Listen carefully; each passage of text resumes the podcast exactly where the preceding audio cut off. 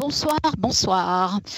Alors, ce n'est pas votre Nico ce soir qui va animer votre émission, mais c'est bien moi, Irène, avec Pascal à la technique et Claire pour nous assister. Nous sommes mardi 18 octobre et bienvenue sur Podcast Science pour notre émission numéro 272.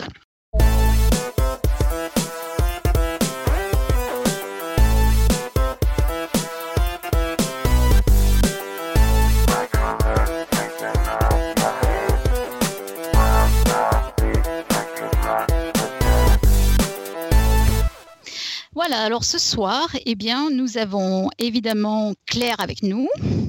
Salut On a Pascal aussi à la technique, donc. Salut tout le monde et puis moi, Irène, donc, qui, qui prend le rôle de Nico depuis euh, Santa Barbara aux États-Unis. Et bonsoir tout le monde. Alors, au sommaire de notre émission ce soir, nous avons bien sûr un super dossier pour vous concocté par Damien. Et puis, on aura euh, quelques informations, on aura le pitch, on aura un autre quiz, euh, quelques nouveautés. Et euh, évidemment, si vous avez des questions, eh bien, nous aurons aussi les questions des auditeurs. Voilà, alors je voulais commencer l'émission en vous parlant d'une nouveauté euh, sur notre podcast. Euh, je pense que euh, vous en avez peut-être déjà entendu parler, mais grâce à Guillaume Bordeaux, c'est un super photographe qui est basé à Paris, nos émissions maintenant sont animées sur YouTube. Alors voici le site web de Guillaume. J'espère que Pascal va pouvoir vous le mettre dans la, dans la chat room, mais ça s'appelle Street Art Scenic et ça s'appelle pas du tout comme ça se prononce. Donc voilà, Pascal vient de vous le mettre. Euh, allez voir, c'est superbe.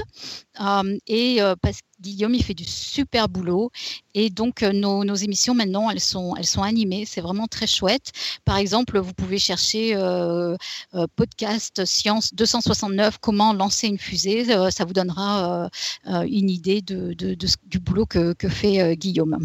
Et puis surtout, bah, dites-nous ce que vous en pensez. Et, j'espère que vous allez aimer.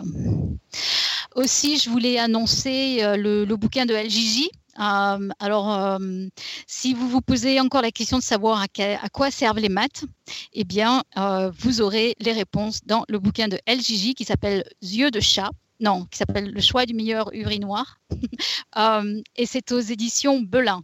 Donc, je le recommande. LJJ, c'est un pilier du podcast. N'hésitez pas. encore une fois, c'est sur les maths et ça promet. Voilà. Alors, on va continuer sur ce avec le dossier de euh, Damien. Euh, je voulais représenter Damien. Il a déjà fait donc la première partie de, l'émission la, semaine dernière. Mais euh, je voulais rappeler quand même que Damien est un postdoc actuellement au laboratoire de géologie de Lyon qui travaille sur la Terre, les planètes, l'environnement.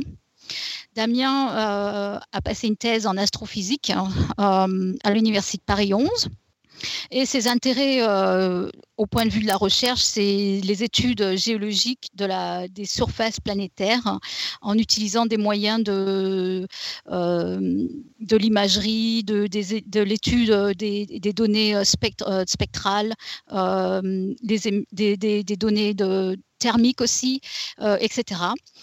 Euh, il s'intéresse aussi à l'estimation de l'âge des planètes. Euh, alors là, je ne connais pas du tout cette technique, mais c'est en utilisant la densité des cratères. Donc, si, ça vous intéresse, eh bien, euh, vous pouvez lui poser la question comment ça marche. super intéressant aussi, Damien s'intéresse à l'eau euh, l'histoire de l'eau liquide sur Mars. Et puis, euh, il participe aussi, ça c'est quand même impressionnant, à, la sélection des, sites euh, possibles sur Mars pour faire atterrir eh bien, une machine humaine, j'allais dire. Alors, avouez quand même que nous sommes au top parce que je viens de lire il y a environ une heure cette nouvelle. Le petit module européen Schiaparelli dans le cadre de la mission ExoMars doit atterrir le 20 octobre à 16h42 sur la planète rouge. Une première étape avant le lancement en 2020 d'un rover qui forera le sol martien à la recherche de traces de vie. Voilà, donc en fait, eh bien, on est en plein dans le sujet de ce soir. Donc revenons à Damien. Alors, les Martiens existent-ils? Vont-ils sauter sur les premières sondes qu'on va envoyer chez eux pour les détruire et nous faire comprendre qu'on n'est pas les bienvenus? Vont-ils se cacher dans le sous-sol parce que ce sont de grandes timides? Eh bien, nous le saurons ce soir euh, avec Damien. Et donc, euh, c'est à toi, Damien. Nous t'écoutons tout oui. Bonsoir Irène, ouais, merci pour l'intro. Euh, où est-ce que tu as trouvé mon CV Eh bien, en ligne, mon cher. Là où tu l'as mis. Comme quoi, ça marche finalement. Il y a des gens qui le trouvent. eh bien, on bah t'écoute, Damien. C'est cool. Et l'atterrissage, c'est demain en fait. Et, le 20 octobre. Ben, en fait, non, c'est demain le 19. Alors, c'est ah bizarre. Mais euh, c'est sûr que c'est demain parce que euh, il y aura même. Euh, il y, a, y, a, un live qui sera broadcasté à Toulouse, organisé par le CNES et la Cité de l'Espace. Et justement, j'y vais demain. Du coup, j'espère bien que c'est bien demain l'arrivée. oui, je, non, écoute, franchement, je pense que ton information est plus fiable que la mienne. Hein. Mm. non, mais c'est bizarre, ouais. Donc, euh, ouais, demain, suivez ça. Euh, on pourra peut-être euh, ajouter aussi le, lien pour le, live du CNES. Mais autrement, vous allez sur le site du CNES et c'est dans, dans, les news de la journée. Donc, c'est facilement trouvé, trouvable. Alors la, semaine dernière, on a parlé de ce qu'on a appris sur Mars en l'observant depuis la Terre avec des grandes lunettes et des télescopes. Et là, on arrive à la veille des années 60 et on n'est toujours pas sûr de grand-chose sur Mars. Alors euh, on a les calottes polaires, ok. On pense qu'elles sont faites de glace d'eau, mais après tout, on n'a pas vraiment encore vérifié. Et puis on a parlé de continents, d'océans, de déserts, euh, de canaux qui font plusieurs kilomètres de large et des milliers de kilomètres de long des oasis, des lacs, de la végétation qui varie au cours des saisons. Mais finalement, tout ça, c'est juste des spéculations pour le moment. Donc nous voilà dans les années 60. On arrive enfin à quitter notre bonne vieille Terre et à envoyer des sondes dans le système solaire pour prendre des images. On va aller voir à quoi ressemblent nos planètes voisines et euh, vérifier la présence des Martiens, bien sûr. Et puis, la, géopolitique aidant, Mars fait rapidement partie de la course vers l'espace entre les USA et l'URSS. Euh, mais on va voir que la chance va souvent manquer, surtout à l'URSS et puis à la Russie aussi depuis. En fait, bon nombre de missions euh, vers Mars vont partiellement ou totalement échouer, que ce soit au lancement, à la mise en orbite ou à cause des conditions climatiques martiennes aussi. Donc on va voir ça euh, au cours des dizaines d'années qui arrivent. Euh, donc vous vous souvenez que la, semaine dernière, j'ai parlé des deux oppositions tous les deux ans à cause des orbites de la Terre et de Mars. Donc tous les deux ans, elles s'approchent, euh, elles sont plus proches l'une de l'autre, c'est l'opposition. Et eh ben, pour envoyer une sonde vers Mars sans avoir à embarquer trop de carburant, on profite aussi des positions relatives favorables de la Terre et de Mars, ce qui arrive aussi à peu près tous les deux ans, en fait tous les 26 mois on parle à chaque fois de fenêtre de tir. Donc si vous voulez euh, revoir un petit peu comment ça marche, euh, les voyages interplanétaires, vous pouvez aller réécouter l'épisode 189 de Podcast Science sur les sondes voyageurs. On parle pas mal, on, parle pas mal des orbites de transfert d'Oman et d'assistance gravitationnelle. Et normalement, il faudrait qu'il y ait un petit dessin dans la chatroom euh, qui arrive. c'est pas, c'est presque celui-là. Euh, alors là, dans la chatroom, vous avez un dessin qui vous montre euh, un grand nombre de missions qui ont été vers Mars et toutes celles qui ont échoué. Et maintenant, vous avez un autre dessin euh, qui montre justement les, les, positions des planètes au moment de la fenêtre de, tir. qui, les positions évoluent pendant la croisière, le, donc le voyage de la sonde, et puis à l'arrivée sur Mars. Donc euh, pendant que la sonde va de la Terre à Mars, les planètes euh, ont le temps de voyager. La Terre, en général, elle fait, euh, il se passe plus de six mois, donc elle fait plus d'un demi-tour du Soleil. Et Mars, elle fait un bon tiers de tour du Soleil pendant ce temps. Donc c'est pas très compliqué hein, comme orbite. Il faut juste lancer la sonde au bon moment pour qu'elle atteigne l'orbite martienne juste au moment où Mars passe par là. Donc, euh, vers Mars, on a une fenêtre de tir tous les 26 mois. C'est ce qui impose un tempo, du coup, à l'exploration spatiale de Mars. Et la mm. majorité de ces fenêtres de tir ont été utilisées depuis les années 60. Et on devrait aussi maintenant voir. Attends, tu, je t'interromps. Tu, veux dire qu'il y a eu des tirs tous les deux ans? Quasiment, ouais. Il y a eu plein de fenêtres de tir où il y a eu plusieurs missions qui sont parties en même temps. Enfin, on va voir ça. Euh, il y a quelques fenêtres de tir qui n'ont pas été utilisées, mais oui, on a eu quasiment des tirs vers Mars tous les deux ans. Euh, j'avais, j'avais pas réalisé que c'était si souvent, dis donc. Ouais. Et je crois vraiment que depuis 99, on, là, on est vraiment avec euh, au moins une mission tous les deux ans. Donc ouais, ouais, ça, c'est une planète qui, qui occupe bien les, les agences spatiales. Ah ouais, ouais. Euh, Et là, je, sur, sur le, je t'interromps encore, mais sur l'image que tu montres, euh, qu'on voit en ce moment sur la chatroom, ce sont les pays les plus actifs qu'on voit, l'Inde, euh, etc., qui, qui, participent. Donc là, on voyait sur, sur le dessin deux couleurs différentes. Il y a principalement l'URSS, bon, on va voir ça, hein. il y a principalement l'URSS et, et les États-Unis. Mais il y a depuis quelques années, il y a le Japon qui a essayé. Il y a l'Agence spatiale européenne, du coup l'ESA, qui a déjà envoyé quelque chose en 2003. Euh, et c'est aussi une sonde de l'ESA qui doit arriver euh, demain. Et euh, il y a mm. l'Inde aussi qui a envoyé il y a deux ans sa première sonde. Et la Chine veut s'y mettre sérieusement et projette des trucs pour 2020. Donc c'est toujours quelque chose. Euh, oui, il y, a de plus en plus de pays qui, s'y essayent. Euh, et on leur souhaite plus de chance que ce qu'il y a eu euh, jusque-là. Au moins jusque dans les années 90. du coup, là, ce qu'on voit dans la chatroom maintenant, c'est un portrait de famille. Alors, c'est une image qui montre toutes les sondes, des, des, petits dessins de toutes les sondes qui ont été envoyées vers Mars. Il y a même des, sondes qui ont été envoyées plusieurs fois. On a envoyé plusieurs, euh, on a fait plusieurs sondes euh, identiques et on les a envoyées. Euh, donc c'est tout ce qui a été envoyé, mais tout n'est pas arrivé. Et aujourd'hui, on doit avoir 43 sondes qui ont été lancées spécialement pour Mars. Il y en a d'autres aussi qui sont passées à côté, comme Rosetta par exemple. Elle a pris des images de Mars en passant à côté. Et donc il y a 43 sondes vraiment dont l'objectif était Mars. Euh, mais il y a eu énormément d'échecs sur toutes ces sondes. Alors en ce moment, il y en a 7 qui fonctionnent, toujours euh, autour de Mars et sur Mars. Et la doyenne, elle a été lancée en mars 2001, il y a plus de 15 ans. Donc euh, pas mal pour, pour un satellite à cette distance. et la dernière, elle a été lancée du coup en mars 2016 et elle doit arriver demain. Donc c'est pas génial ça, super bien placé cet épisode de Podcast Science. Ah ouais, non, là, c'est vraiment le top. Ouais, ouais, ouais. ouais. Et, hum, et, la plupart de ces engins, ils sont encore dans l'espace, euh, dans les poubelles de l'espace ou hum? C'est ça. Ben, il y en a certains euh, qui tournent autour du Soleil, toujours aujourd'hui. Il y en a qui tournent autour de Mars, toujours aujourd'hui. Euh, il a pas de, on prévoit pas de les ramener tant qu'on n'a pas un intérêt spécial à ramener quelque chose. Ça coûterait, il faudrait mettre pas mal, beaucoup de carburant pour pouvoir les ramener vers la Terre. Euh, du coup, on les laisse, euh, on les laisse là-bas.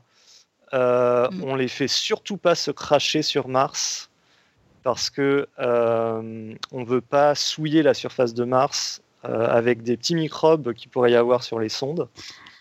Ah oui. Mm. surtout, on fait pas comme sur Terre où on essaie de, au moins ce qui est en orbite basse, on essaie de le ramener dans l'atmosphère pour pour qu'il brûle, pour pas qu'il y ait trop de déchets dans, l'espace. Bon là, on est très loin du nombre de satellites qu'il peut y avoir autour de la Terre. Mhm, mhm. Euh, et du coup, voilà, toujours euh, 7 qui fonctionnent, euh, une qui doit arriver et d'autres qui sont prévues aussi en 2018 et en 2020. Et puis, euh, il y a Elon Musk aussi. on a parlé, là, j'ai parlé des pays, mais il y a aussi des entreprises privées qui s'y mettent. il y a Elon Musk avec SpaceX qui veut se mettre à, envoyer des sondes vers Mars et à la surface de Mars. Donc l'exploration de Mars, c'est pas fini. Ouais. Et SpaceX, euh, c'est, je, je, devrais le savoir, mais c'est américain, c'est ça? Oui, c'est une entreprise américaine. Euh, mm, mm, mm. C'est Elon Musk qui l'a créé.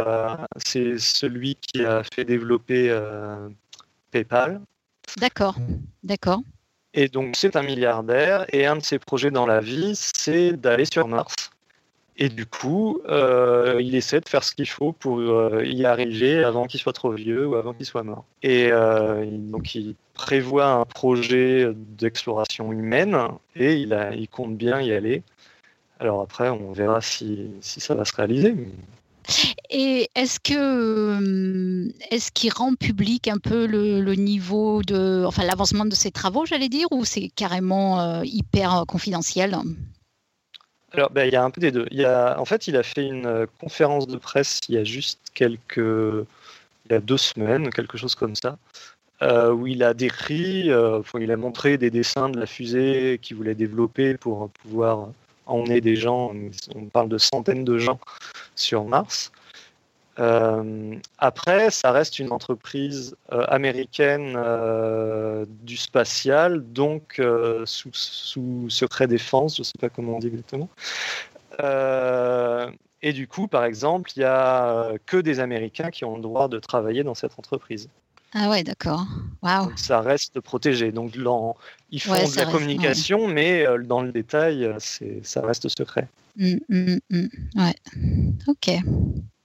Euh, du coup, euh, on a plein de missions qui sont parties vers Mars et on fait la différence entre plusieurs types de missions avec, du coup, dans un ordre à peu près, chronologique. Euh, d'abord, on a eu des survols, on dit flyby en anglais, donc la sonde ne fait que passer à côté de la planète. on a eu des impacteurs, alors pas sur Mars, mais sur la Lune par exemple, où du coup là la sonde va finir directement dans la planète, mais on n'essaie pas forcément de la faire euh, atterrir en douceur. Euh, on a des orbiteurs où la sonde du coup est mise en orbite autour de la planète. On a euh, des atterrisseurs, on dit lander en anglais. Je, vais peut-être parler de lander à certains moments, où la sonde du coup se pose à la surface, mais elle bouge pas. On a des véhicules qu'on appelle rover jusque-là, où la sonde se pose puis elle roule à la surface. Et puis, euh, on aura peut-être aussi des vols habités. Donc ça, ça sera encore une autre catégorie. Alors, euh, quand les... Ouais. Je me demandais combien de, temps, combien de gens euh, allaient être transportés, mais enfin, je pense que ce n'est pas une question très constructive. Ça ne veut rien dire du tout. Hein. Mmh. on verra bien quand, quand le moment ouais, exactement. bon, du coup, quand, les Américains et les Soviétiques commencent l'exploration du système solaire, donc on est au début des années 60, d'abord c'est Vénus, Vénus qu'ils visent, qui les attire en premier. En 1961, les, Soviétiques lancent Venera, donc qui est perdu pendant sa phase de croisière. Euh, et en 1962, ah. les Américains lancent Mariner 1, qui est détruite au lancement. Euh, donc déjà pas de chance. Et puis Mariner 2, qui fait un survol réussi de Vénus. Donc c'est voilà les débuts de l'exploration planétaire. Euh, mais la, première tentative de conquête de Mars n'attend pas vraiment longtemps. Euh, et le 1er novembre 62, l'URSS envoie Mars 1 vers la planète rouge. Bon, à cette époque, il faut dire que les soviétiques ont des problèmes réguliers avec leur système de communication à longue portée. Et du coup, Mars 1 est un peu le premier à en subir les conséquences. Donc il commence, euh, Mars 1 est envoyé, il commence correctement sa course euh, dans la bonne orbite. Il transmet quelques informations sur le milieu interplanétaire, donc c'est déjà pas mal mais le contact avec la sonde est perdu au bout de 5 mois. Donc elle continue justement. Moi je trouve, moi, je trouve ça bizarre. Hein. Je trouve ça bizarre que les, les, Russes ils aient des problèmes de communication quand même. Hein. Mais bon. Ben, c'est ce qui est arrivé. Non, mais c'est très sarcastique. je t'interromps pour dire quelque chose qui n'est pas du tout relevant. Nous ne ferons pas de jugement de valeur là-dessus. Non, non, non, non, euh, euh, Dans la podcast, on ne fait pas de jugement de valeur. Euh, donc Mars 1 a des problèmes. voilà. On la perd au bout de 5 mois et du coup aujourd'hui, ben, elle continue sans doute de tourner autour du Soleil, 54 ans plus tard. Ah ouais. Ben oui. Donc elle devait faire un survol de Mars, peut-être qu'elle l'a fait, mais euh, bon maintenant elle continue sa course. Euh, donc les Américains maintenant, ils préparent deux sondes Mariner, donc comme celle pour Vénus, elle s'appelle Mariner 3 et 4 et elle doit faire elle aussi un survol et envoyer quelques photos. Donc en novembre 64, les deux sondes décollent. Et là aussi, pas de chance avec la première. Après le décollage, euh, le bouclier qui abrite la sonde refuse de se détacher. Du coup, ça empêche le déploiement des panneaux solaires. et les batteries s'épuisent rapidement et du coup on ne peut plus du tout communiquer avec la sonde et, et lui dire où aller. Alors, ouf, ils ont le temps quand même de résoudre le problème juste avant d'envoyer Mariner 4. Et donc, lancement réussi. Et quelques mois plus tard, on est en juillet 1965, euh, euh, Mariner 4 survole Mars et transmet les toutes premières images prises de près. Alors là, j'ai aussi euh, inclus une image dans le dossier. C'est une des, peut-être la meilleure image prise par Mariner 4. Donc Mariner 4, elle a pris 22 images. donc c'est euh, qu'on voit sur cette image, une image carrée en noir et blanc. Euh, on voit pas grand-chose en fait. Déjà, c'est assez flou. On voit une surface avec des cratères de différentes tailles. Du coup, ça ressemble pas mal à la Lune à première vue comme ça. Bon. Euh, et Damien, l'échelle, c'est quoi là sur ton image? C'est quoi l'échelle?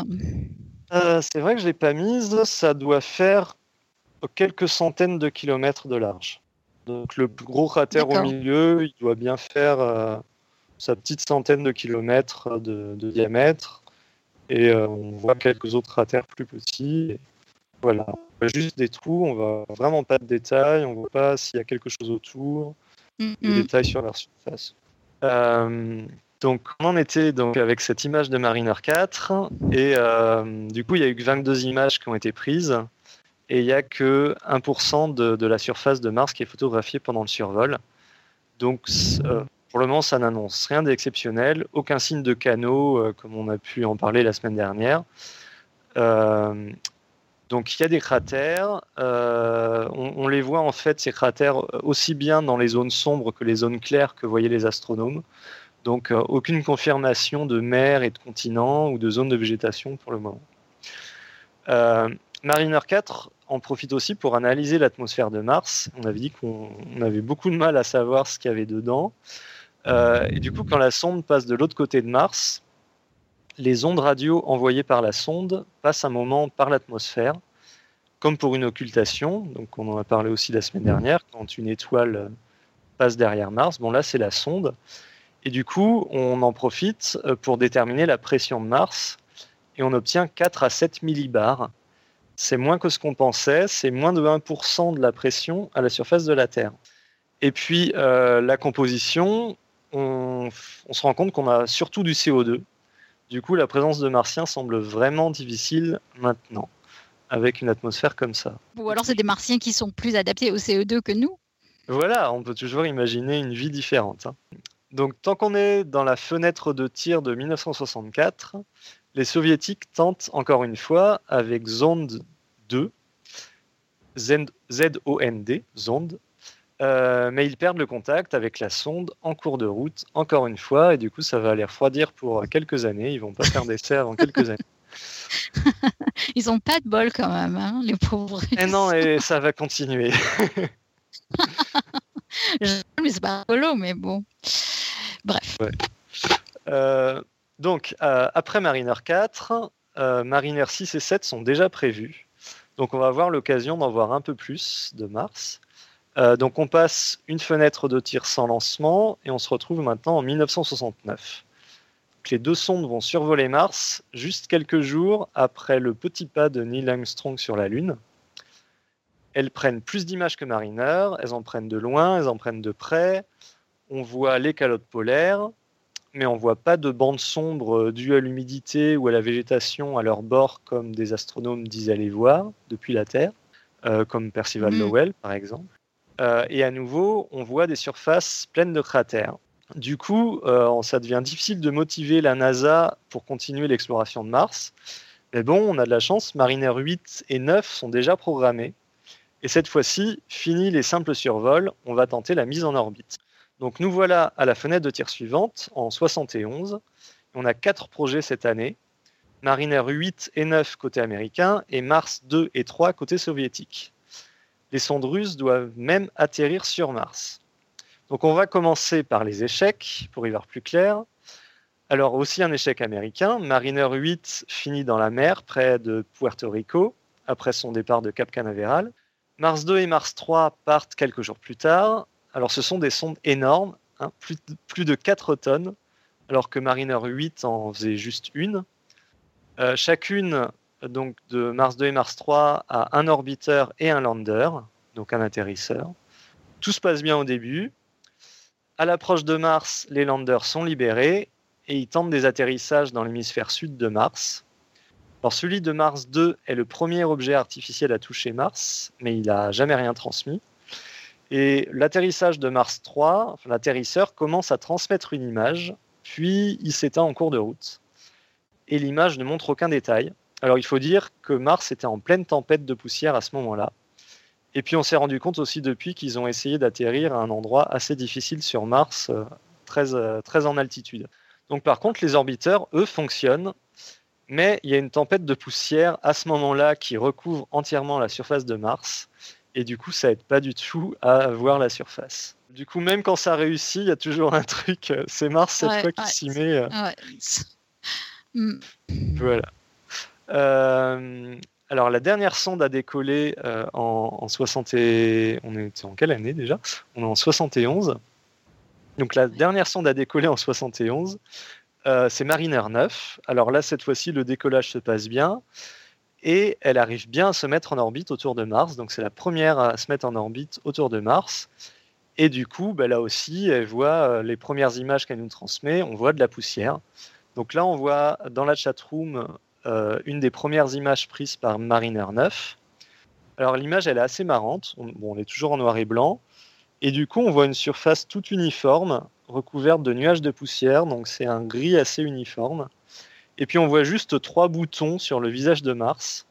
En fait, ce sont trois volcans qui sont assez hauts pour dépasser les nuages de poussière qui recouvrent toute la surface. Donc euh, voilà, juste euh, trois petits volcans, enfin trois gros volcans qui, sortent des nuages, mais on voit pas du tout le reste.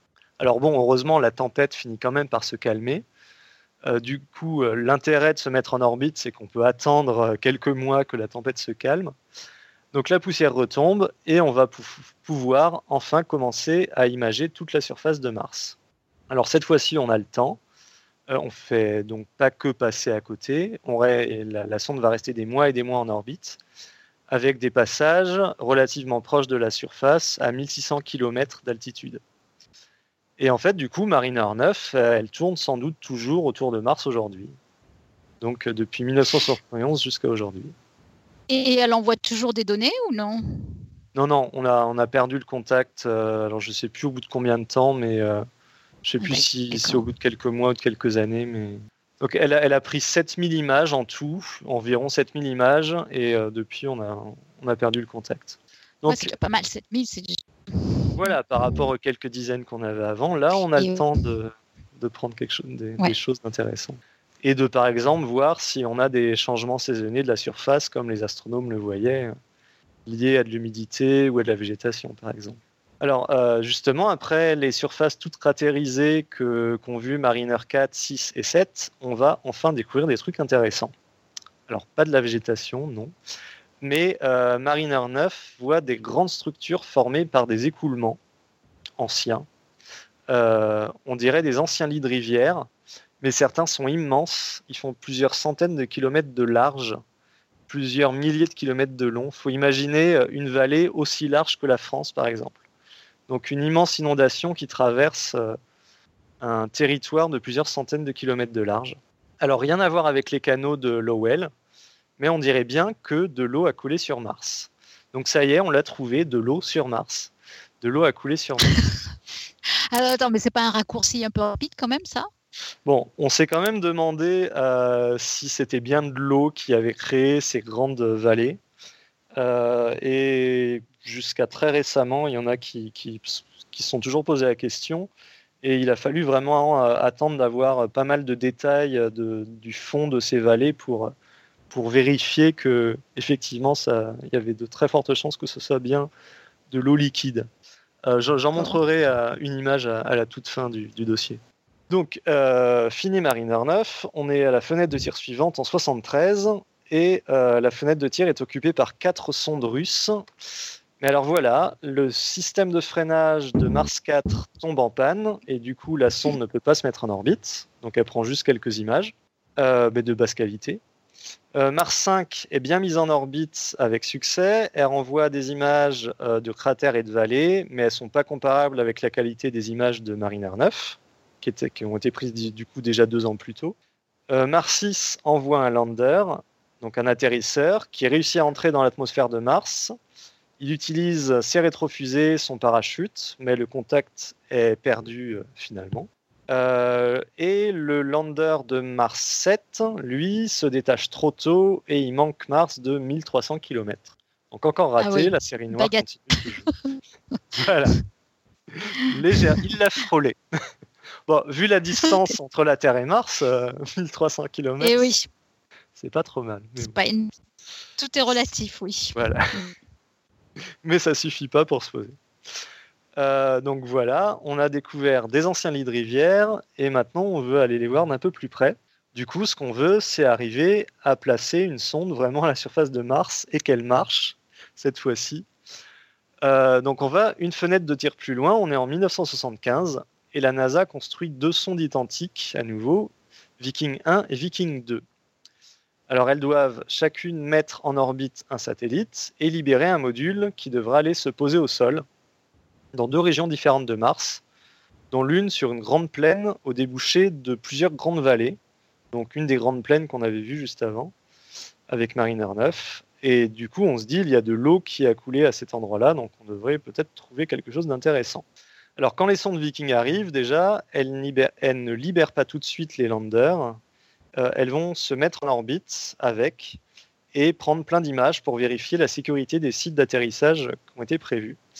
Et heureusement qu'ils font ça, parce qu'en fait, un des sites d'atterrissage a énormément de rochers à la surface, des gros rochers, donc trop dangereux. On ne veut pas que le lander se renverse euh, dès qu'il atterrit. Du coup, on regarde, euh, on regarde aussi en fait la, surface de Mars avec le radiotélescope d'Arecibo. Alors, vous l'avez sûrement déjà vu, ce radiotélescope. C'est une immense soucoupe qui est construite à Puerto Rico dans un bassin naturel. Et on le voit dans le film Contact au début, et il apparaît aussi dans un James Bond. Je ne sais pas si vous voyez ah oui. ce que c'est. Il y a de la, la jungle autour, et, euh, donc dans un bassin, une grande, une grande antenne euh, en forme de soucoupe. Euh, parabole. Parabole, merci. Voilà. Rien. donc une grande parabole posée dans la jungle et qui regarde vers le ciel. Euh, et du coup, ce, le radiotélescope d'Arecibo, il montre aussi une rugosité trop importante au même endroit, là où on voulait atterrir. Du coup, ça va pas, on déplace le site et on a bien fait donc de vérifier avant d'atterrir. Alors après la séparation, euh, les deux sondes restent en orbite et elles continuent à faire des mesures et prendre des images. Elles font la cartographie complète de la surface, euh, avec des images qui font jusqu'à quelques dizaines de mètres par pixel. Donc on pourrait voir des gros bâtiments euh, avec, avec des images comme ça. Et on assemble toutes ces images en grandes mosaïques. Donc à l'époque, en fait, on imprime chaque image envoyée et on superpose les images sur des tables, on fait du découpage et on essaie d'avoir des grandes régions complètes comme ça avec différentes images collées les unes à côté des autres. Alors aujourd'hui, on utilise des logiciels pour faire ça, ils font ça très bien. Euh, et puis on peut communiquer les images par Internet, mais à l'époque, euh, le plus simple, c'était encore de les imprimer et de les envoyer comme ça aux gens. Euh, et en fait, oui. ouais. Et en fait pendant longtemps, les images prises par Viking, par les orbiteurs Vikings, sont vraiment la référence dans l'étude de la surface de Mars. Et de 1976 du coup à 1997, plus de 20 ans, on n'avait pas mieux que ces images de Viking. Et elles sont encore un petit peu utilisées aujourd'hui c'est assez anecdotique, mais. Euh, non, mais c'est vrai que c'est incroyable quand même. Hein. En 2016, on utilise quand même encore ça. C'est quand même fascinant d'y arriver, je trouve. Voilà, 40 ans plus tard. Euh, et du coup, là, en étudiant toute euh, la banque d'images envoyée par les sondes Viking, on voit plein de réseaux de vallées un peu partout à la surface. Alors, pas les, grands, les grandes vallées dont j'ai parlé avant, mais plutôt des, des vallées qui auraient pu être formées par des rivières comme on a sur Terre. Donc, on pense vraiment qu'il y a un fluide qui a coulé.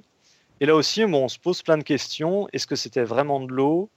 Euh, Est-ce que c'est pas des coulées de lave qui auraient peut-être pu faire la même chose? euh, Est-ce que l'érosion par le vent aurait peut-être pu faire ça?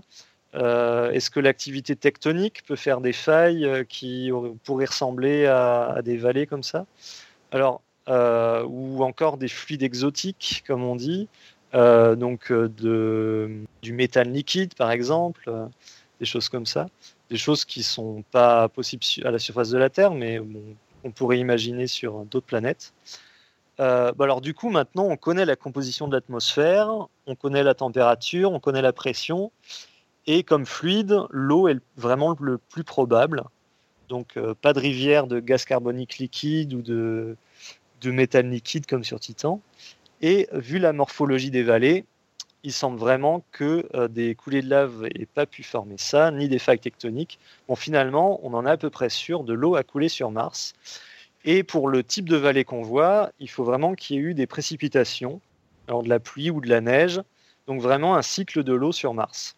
Alors, euh, non pas des belles rivières qui coulent aujourd'hui, on se rend compte en fait que les vallées ont sans doute plus de 3 milliards d'années, plus, plus de 3,5 milliards d'années, 3 milliards et demi.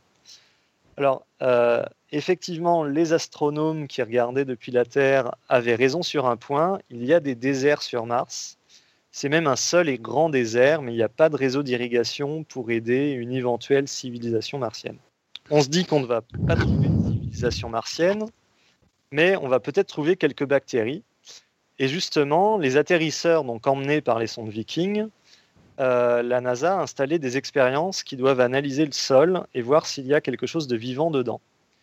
Alors du coup, on a stérilisé les landers pour être sûr, euh, on ne veut pas découvrir la vie sur Mars si on l'a amené avec nous, pour être sûr que c'est bien de la vie martienne. Et, oui. Et oui, en passer par là.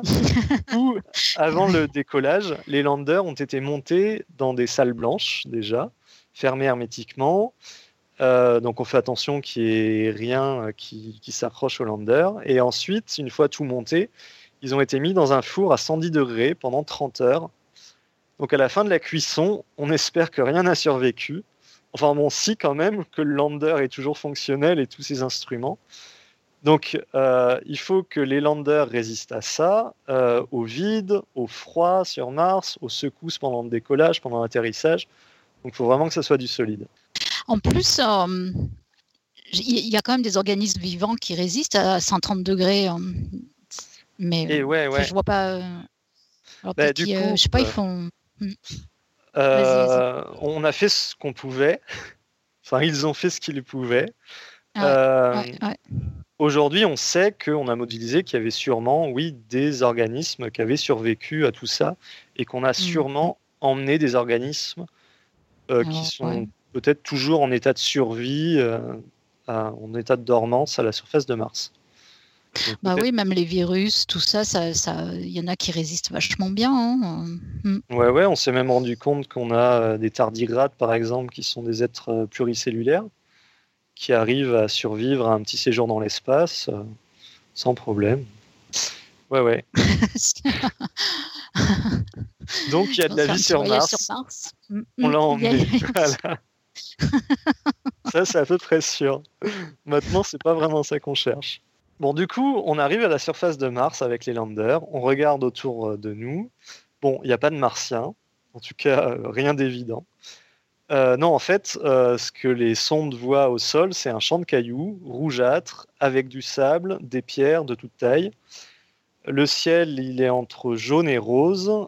Les roches semblent toutes d'origine volcanique, donc après quelques, quelques études, quelques analyses et euh, pas de roches sédimentaires qui auraient pu se former dans l'eau comme on l'espérait. Euh, et pour Viking 1 et Viking 2, c'est pareil. Alors il nous reste les analyses du sol. Les deux landers sont équipés d'une petite pelle au bout d'un bras. La pelle est assez puissante et le, bras est assez puissant pour creuser une petite tranchée et pour déplacer des roches. Et à l'intérieur du lander, il y a toute une série d'instruments pour étudier la composition euh, du sol.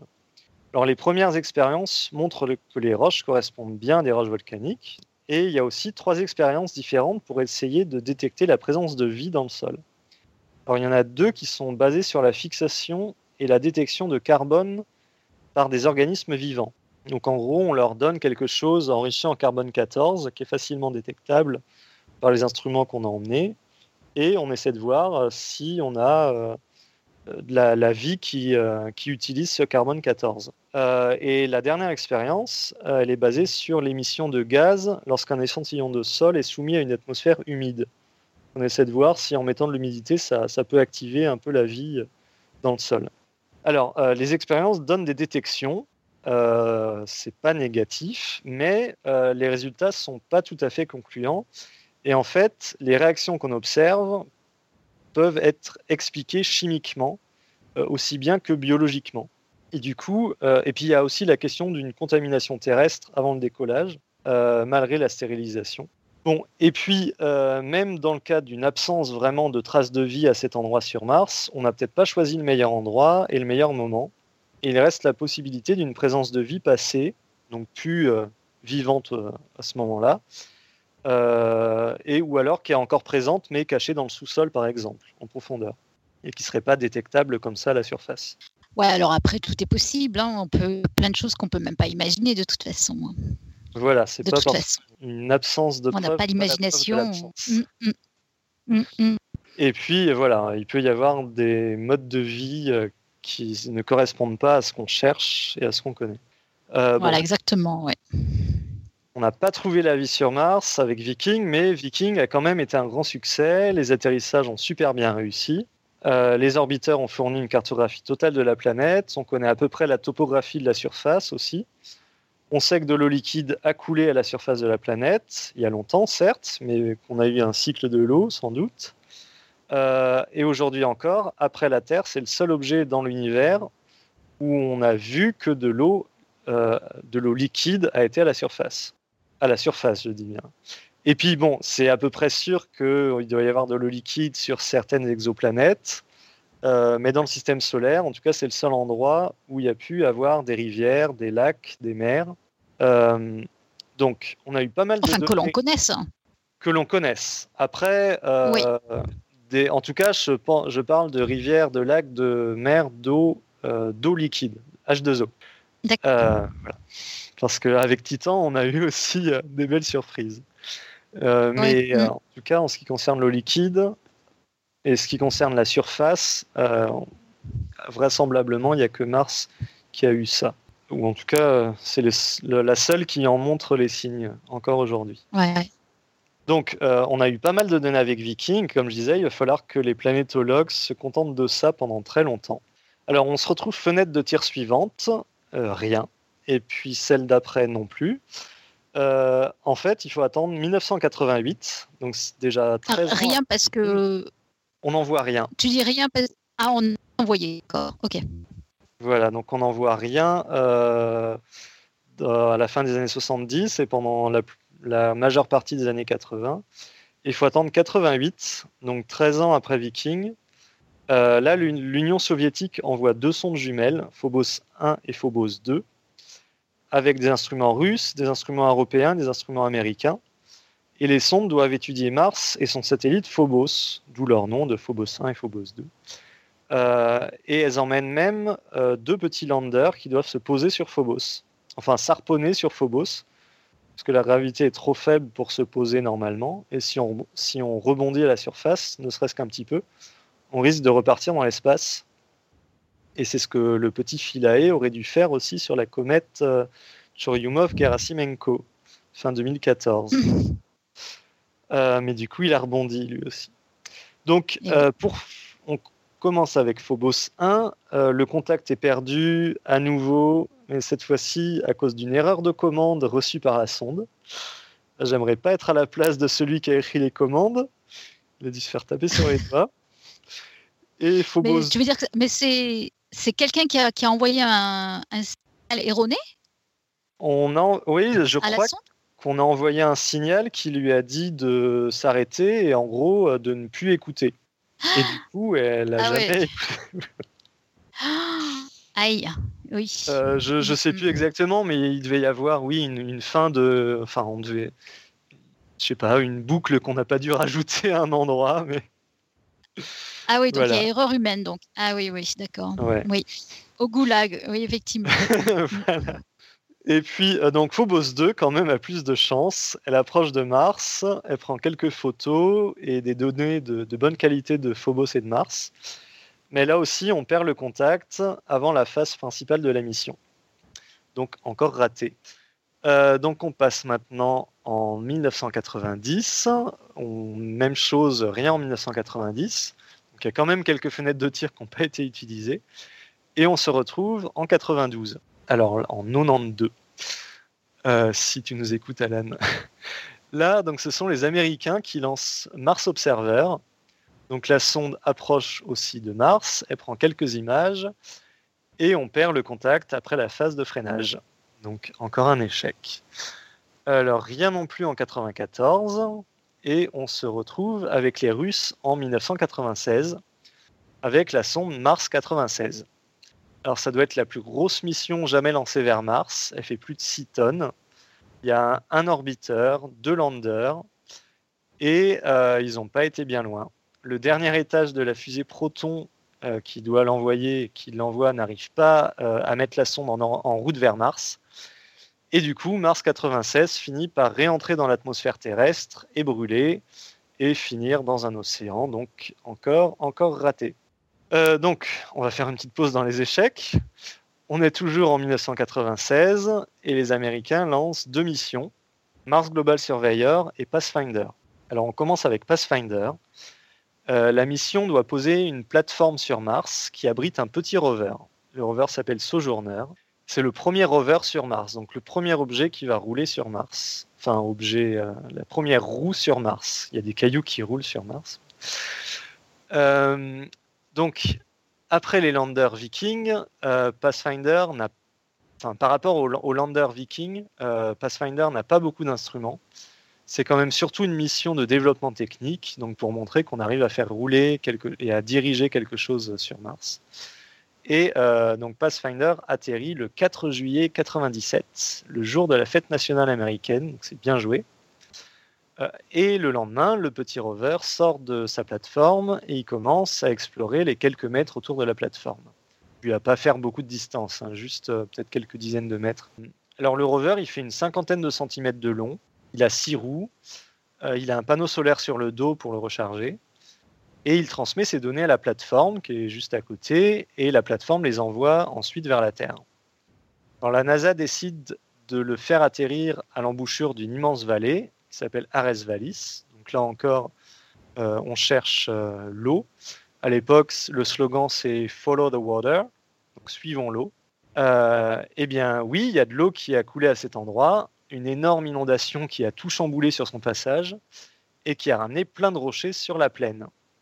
Du coup, le paysage autour de, Pathfinder, c'est une grande plaine désertique jonchée de pierres. Et les analyses montrent qu'il s'agit, enfin que toutes les pierres sont des roches volcaniques. Donc là encore, euh, il y a eu de l'eau, mais elle n'a pas eu beaucoup d'influence euh, chimique ici. Donc elle n'a pas transformé la roche. Euh, donc le rover et la plateforme résistent pendant trois mois et ils finissent par s'éteindre. Jusqu'à ce que dans le film euh, Seul sur Mars, on aille la chercher. Mais ça, c'est une autre histoire. Et est-ce que, est-ce que, tiens, je t'interromps encore. Est-ce que, qu'est-ce que c'est que, que l'on a trouvé des, roches volcaniques Au point de vue application, ça veut dire quoi sur la formation de la etc. Euh, ben là, ça veut dire que c'est des roches qui sont formées à partir de magma euh, et qu'on n'a pas de roches sédimentaires, donc de roches euh, qui ont été qui ont été altérées par l'eau ou qui ont été déposées au fond d'un lac ou à l'embouchure d'une rivière, par exemple. Donc en fait, le... si on dit que sur une planète il n'y a que de la roche volcanique, on peut extrapoler en disant que très probablement il n'y a pas eu d'eau. Donc. Voilà, ou pas assez longtemps en tout cas pour qu'il y ait une interaction, donc une altération de, de la composition ou de, la, structure de la roche, oui, par, par l'eau liquide. D'accord, d'accord, ok. Mais euh, on va voir qu'on a trouvé des choses euh, un peu plus tard. Mais là, va, faut attendre les années 2000. Le suspense continue. Et voilà.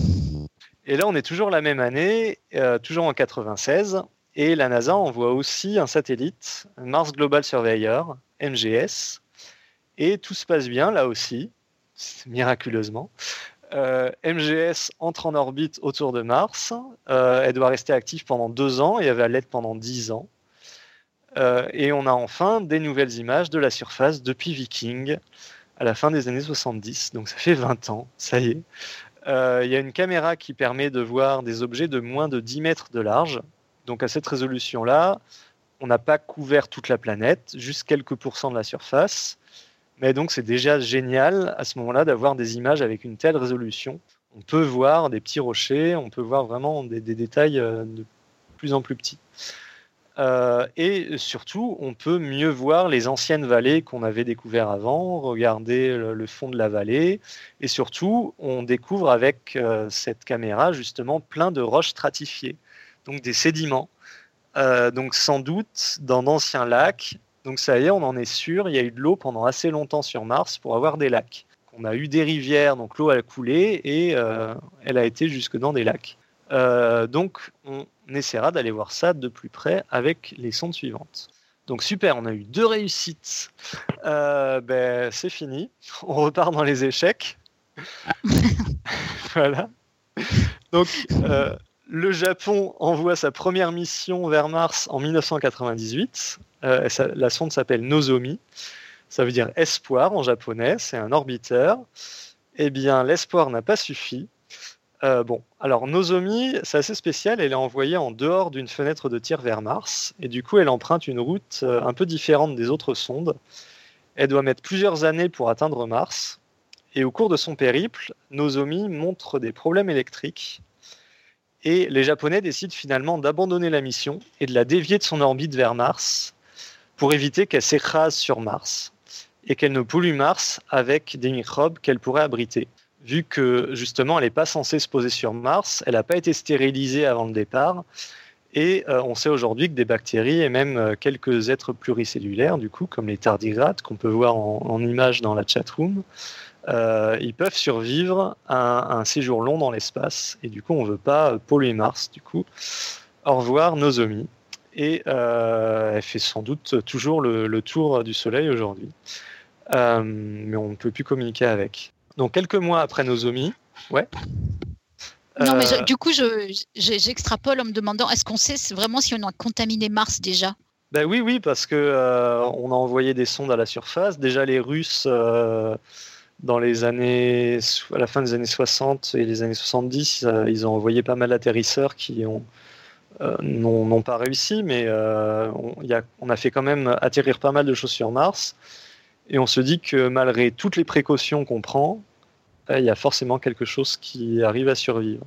Alors après, ce qu'on espère, c'est que il n'y aura aucune occasion pour ces petits microbes de se développer sur Mars ils vont peut-être juste être vivants, enfin survivre, euh, attendre quelque chose de mieux, des meilleures conditions, mais pas se développer à la surface de Mars. Euh, voilà, on était avec Nozomi, qu'on a préféré euh, envoyer au fin fond de l'espace plutôt que de la voir se, se cracher sur, sur Mars. Donc on est dans la même fenêtre de tir que Mars Climate Orbiter avec laquelle on a perdu contact. Et la NASA lance aussi Mars Polar Lander, qui est du coup la dernière mission du XXe siècle, envoyée en 99.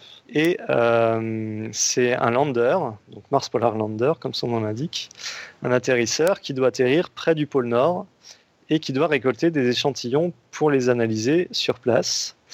Mais là aussi, le contact est perdu après l'entrée dans l'atmosphère, donc encore raté. Non, je suis désolé. En fait, du coup, il me semblait bien de ne pas avoir parlé de Mars Climate Orbiter. Euh, donc, on revient un petit peu en arrière. Euh, juste avant Mars Polar Lander, la NASA envoie aussi Mars Climate Orbiter. Euh, c'est un satellite qui doit étudier l'atmosphère martienne. Et alors là, c'est pas juste qu'on perd le contact avec avec la sonde. c'est assez marrant et un peu navrant. pour la mise en orbite, la sonde doit recevoir ses données orbitales dans les unités impériales, donc du système anglo-saxon, sauf qu'elles lui sont transmises dans le système métrique. Donc là aussi, erreur humaine, et voilà, la sonde entre dans l'atmosphère de Mars, alors que c'est un orbiteur, elle n'est pas censée le faire, et elle a sûrement fini bien brûlée.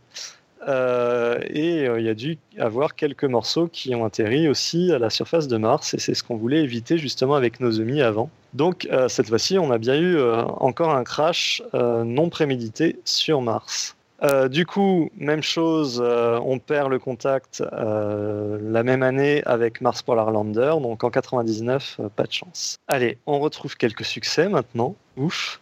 L'orbiteur Mars Odyssey est lancé en avril 2001 et il arrive autour de Mars en octobre, en octobre 2001. Et c'est la doyenne des missions martiennes. Elle marche toujours. Ça fait 15 ans que ça dure. Et aujourd'hui, elle sert surtout de relais pour communiquer avec le rover Curiosity mais elle a aussi plusieurs instruments, dont euh, un spectromètre à neutrons. Alors, c'est un spectromètre qui détecte des neutrons euh, qui sont envoyés par, la surface de Mars. Et ça a permis, de, euh, depuis l'orbite, du coup, de déterminer la concentration en hydrogène des premiers mètres de la surface. Et on pense que cet hydrogène est surtout présent dans de l'eau, H2O. Et il y a un spectromètre à neutrons qui a montré qu'on avait de l'eau dans le sol autour des calottes polaires et qu'on a donc euh, ce qu'on appelle un pergélisol sur Mars. C'est un sol qui est glacé toute l'année. Euh, on retrouve ça en Sibérie ou au Canada. Alors bon, sur Mars, c'est quand même plus sec euh, que Canada ou Sibérie, mais il y a quand même un petit peu d'eau dans les premiers mètres du sol martien, donc près des pôles. et voilà une sonde que j'adore. On est en 2003. c'est la sonde Mars Express et je bosse avec les données de cette sonde depuis des années. Donc c'est l'ESA, l'Agence spatiale européenne, qui lance Mars Express en 2003 depuis Baïkonour sur une fusée Soyuz. Donc euh, là, c'est, on travaille quand même avec, euh, les Russes. Euh, alors Mars Express, c'est un peu la réincarnation des instruments européens qui sont partis sur la mission russe Mars 96, la mission, une mission qui a fini dans le Pacifique. donc on est sept ans après Mars 96, on reprend les mêmes instruments, on les met un peu à jour quand même. On fait un satellite assez rapidement et voilà, c'est parti vers Mars et ça marche presque parfaitement. Euh, Mars Express se met en orbite. Elle emmenait aussi un petit atterrisseur qui s'appelle Beagle 2. Et euh, après l'atterrissage, Beagle 2 doit déployer des panneaux solaires tout autour de lui et ensuite des instruments pour analyser le sol. Mais on n'a jamais reçu de signal de la sonde après l'atterrissage. Donc aucune nouvelle de Beagle 2 jusqu'en 2015 alors non, on n'a pas réussi à communiquer avec lui 13 euh, ans plus tard, mais euh, on voit maintenant dans la chatroom une image, une image à très haute résolution qui a été prise euh, par une caméra dont je vais parler un peu plus loin. et ce qu'on voit, c'est un point un peu étalé, très lumineux par rapport à ce qu'on a autour. Ça fait des années qu'on cherchait où s'était craché Beagle 2. Et là, ça y est, on l'a trouvé en 2015, donc, on voit quelques pixels très clairs sur l'image et il semblerait que, euh, vu les pixels qu'on voit, que la sonde a commencé à déployer les panneaux solaires autour d'elle, mais pas entièrement. Euh, et du coup, elle n'a pas pu déployer son antenne et elle n'a jamais pu communiquer avec nous. Euh, donc, Beagle 2 est un échec, mais la sonde en orbite, Mars Express, est un grand succès. Et du coup, elle fonctionne toujours aujourd'hui. Et la plupart des instruments sont toujours en parfait état de fonctionnement il y a quand même quelques-uns qui ont cessé de fonctionner. Mais ils ont fait des super découvertes. Et euh, pour notre question de l'eau sur Mars, par exemple, on a un radar euh, qui a déterminé l'épaisseur et la composition des calottes polaires. C'est plusieurs kilomètres de glace d'eau pure à 95%. Pas mal. Et puis Mars Press, ça, a aussi un spectro-imageur. Alors c'est quoi un spectro-imageur euh, C'est une caméra qui prend des images donc mais pour chaque pixel des images, on enregistre le spectre de la lumière réfléchie par la surface de Mars. C'est pour ça qu'on se parle de spectro-imageur. Euh, donc avec euh, ces spectres, on peut cartographier la présence de minéraux, de glace d'eau, de glace de CO2. Du coup, on peut super bien suivre les changements, par exemple sur les calottes polaires, et puis euh, chercher des minéraux formés avec de l'eau liquide aussi. Et oui, jusque-là, on a vu des anciennes rivières, des anciens lacs, mais si l'eau liquide est restée vraiment longtemps, comme on disait, on devrait trouver des traces de réaction entre les roches et l'eau. Et ça y est, on les trouve. On voit des argiles, on voit des sulfates, des oxydes. Ça y est, on peut vraiment commencer à quantifier à peu près combien de temps l'eau liquide a été présente sur Mars. Et ça, ça veut dire qu'elle était présente des centaines de milliers d'années, des millions d'années. et pour les calottes polaires aussi, on arrive à suivre chaque saison. Chaque pôle a une calotte polaire permanente qui est surtout faite de glace d'eau. Et à chaque hiver, de chaque côté, une couche de glace de CO2, donc de, neige carbonique, vient recouvrir une grande zone sur le pôle et tout autour. Et en fait, c'est ça que les astronomes voient depuis des siècles, depuis la Terre. C'est ces grandes calottes de glace de CO2, mais qui font juste euh, quelques mètres d'épaisseur au maximum. Alors, il y a aussi un autre truc génial qui est lancé en 2003. La NASA envoie deux rovers qui sont nettement plus gros que, Sojourner. Ils s'appellent Spirit et Opportunity. Et pour la phase finale de l'atterrissage, on les entoure d'airbags pour amortir l'impact. Et les rovers vont rebondir plus de 25 fois avant de s'arrêter. Donc, il faut construire quelque chose de bien solide pour subir 25 chocs avant d'être au repos et de pouvoir se déployer. Alors, Spirit et Opportunity sont identiques. Ils ont 6 roues.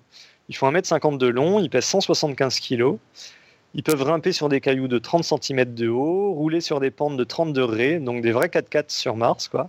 Enfin, des 6-6, ils ont si haut. Euh, bon, en vitesse, par contre, hein, c'est pas vraiment des 4x4, c'est pas les mêmes performances. On fait du 20 mètres à l'heure, en gros. ah oui 20 mètres à l'heure, ouais. du 20 mètres à l'heure? Oui, oui. On peut faire une course euh, avec un escargot, je pense. Euh, alors, côté au liquide, euh, on envoie Opportunity sur une plaine où on a détecté des oxydes donc, qui pourraient être formés avec de l'eau liquide, justement. On n'en est pas sûr, mais on va vérifier. Et euh, Spirit, il va se poser dans un cratère où on pense qu'il y a eu un lac. Bon, alors c'est un peu raté pour Spirit. On découvre à nouveau des roches volcaniques. Et heureusement, quand même, au bout de deux ans, euh, il atteint des collines qui sont pas loin de là. Et il finit par y découvrir un ancien site hydrothermal alors les Martiens auraient peut-être pu y construire des thermes, je sais pas. Euh, enfin, mm. bon, heureusement, euh, le rover a marché plus longtemps que prévu, hein, deux ans, plus de deux ans. Euh, la mission d'origine était de trois mois seulement, donc ouf, ça marche bien. et la fin de Spirit était un peu triste par contre. Alors le rover traînait déjà un peu la patte avec une roue qui ne marchait plus, et il finit par s'embourber dans un petit cratère qui est rempli de sable. et du coup, il n'arrive plus à se déplacer. Et voilà, l'hiver est rude là où il est et euh, le rover doit aller positionner ses panneaux solaires vers l'équateur pour maintenir ses batteries au chaud. Et comme il ne peut plus bouger, il est impossible de chercher la meilleure position euh, pour positionner ses panneaux solaires. Et du coup, pendant l'hiver, on finit par perdre le contact. Et au retour du printemps, impossible de rétablir la communication avec lui. mais c'est vachement triste. Hein. Mais oui, donc c'est vachement... Oh. Il a pourtant fait un bon boulot, hein, mais bon. Euh, alors du côté de son jumeau, Opportunity, alors là par contre on fait dans la longueur, le rover roule toujours aujourd'hui. Il a fait plus de 43 km finalement en 13 ans. Euh, il a découvert une zone où on pense qu'une nappe d'eau souterraine, une nappe phréatique, est montée jusqu'à la surface et est redescendue, peut-être plusieurs fois de suite. Et on retrouve des sulfates, on retrouve des concrétions d'hématite. Alors l'hématite, en tout cas là, c'est un oxyde qui a dû se former à cause de l'eau liquide justement qui a circulé dans les roches. Et euh, c'est assez marrant pour les, concrétions d'hématite qu'on trouve là-bas. En fait, donc elles se forment à l'intérieur de la roche quand l'eau y circule, et elles forment des petites billes qui font quelques millimètres jusqu'à un centimètre de diamètre. Et avec le temps, euh, la roche autour d'elle, c'est du grès, euh, la roche s'érode, mais les billes, elles sont plus résistantes à l'érosion. Et du coup, les billes, restent sur place, alors que la roche qui était euh, autour de ces billes disparaît. Et du coup, aujourd'hui, on a des tapis de petites billes grises qui recouvrent toute la région. Ah, mais ça va être super joli, ça. Elles sont grosses comment, ces billes hein? Elles ont bah, taille? Euh, Quelques millimètres. Les plus grosses doivent faire un centimètre ou un peu plus de diamètre. Ah ouais. Donc ça fait comme un gros sable, mais avec des petites billes toutes rondes. D'accord. Et elles sont euh, sur certaines images, quand on monte un peu le contraste, elles apparaissent, elles apparaissent un peu bleues. Donc les Américains parlent de, de myrtilles, de blueberries. Donc on a roulé sur des blueberries sur Mars. voilà, sur des myrtilles. Elles sont petites ces myrtilles, mais bon. Oui, elles sont un peu petites. Et tu as dit, tu as parlé de quoi Tu as parlé de sulfite? De sulfate. De sulfate Donc ah des, roches qui se forment euh, aussi dans l'eau, mais dans une eau très riche en soufre, justement. Ben là, on pense qu'on avait une atmosphère, il y avait beaucoup de volcanisme à cette époque, ou à une époque qui a enrichi euh, l'atmosphère en, soufre. Euh, et du coup, ce soufre s'est retrouvé dans des, lacs, des mares.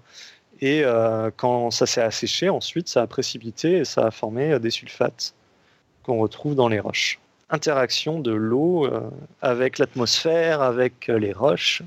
Mm. Et voilà, on se retrouve la fenêtre de tir suivante euh, en 2005. Et là, la NASA envoie Mars Reconnaissance Orbiter, MRO. MRO fonctionne toujours. Elle a une super caméra. on peut voir des objets de moins d'un mètre de large à la surface de Mars. Et cette caméra là qui était utilisée pour l'image où là on a retrouvé Beagle 2. Euh, du coup, on peut voir à quoi ressemblent les roches formées dans de l'eau liquide.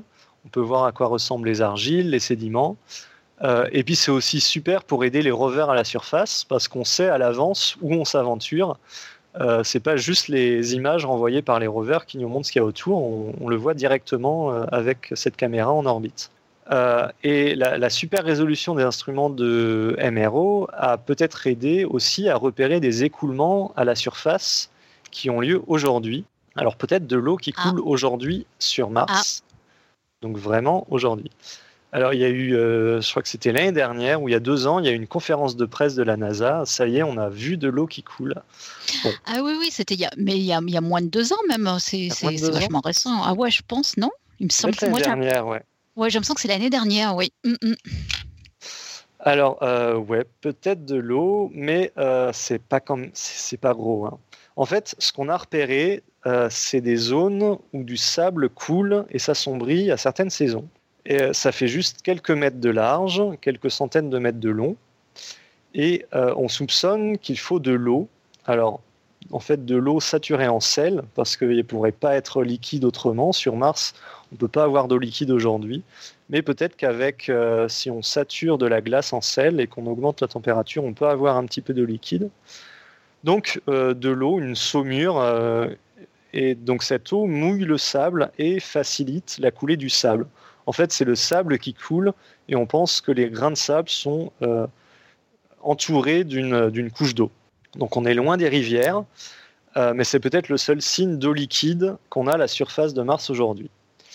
Et puis les caméras ont permis donc plein d'autres choses, l'étude des sédiments, des vallées, des calottes polaires, donc à très haute résolution. Alors maintenant, on se retrouve en 2007. La NASA envoie encore quelque chose. Donc là, ces années-là, c'est vraiment la NASA qui occupe toute la scène. Euh, la NASA envoie Phoenix. C'est un atterrisseur qui va atterrir près du pôle Nord. Et la NASA l'a appelé Phoenix parce qu'il est né des cendres des missions Mars Polar Lander, euh, la mission qui a échoué, j'en ai parlé il y a quelques minutes, et Mars Surveyor, c'est une mission qui a été annulée, j'en ai pas parlé donc Phoenix. Euh, et juste après son atterrissage, la, sonde va gratter le sol avec une petite pelle et découvre de la matière blanche très claire, de la glace d'eau. Donc effectivement, il y en a euh, juste quelques centimètres sous la poussière près du pôle Nord. Et puis en, en analysant le sol, Phoenix découvre aussi du perchlorate. Alors le perchlorate, c'est un très bon désinfectant. Donc c'est un coup dur pour la vie à la surface de Mars.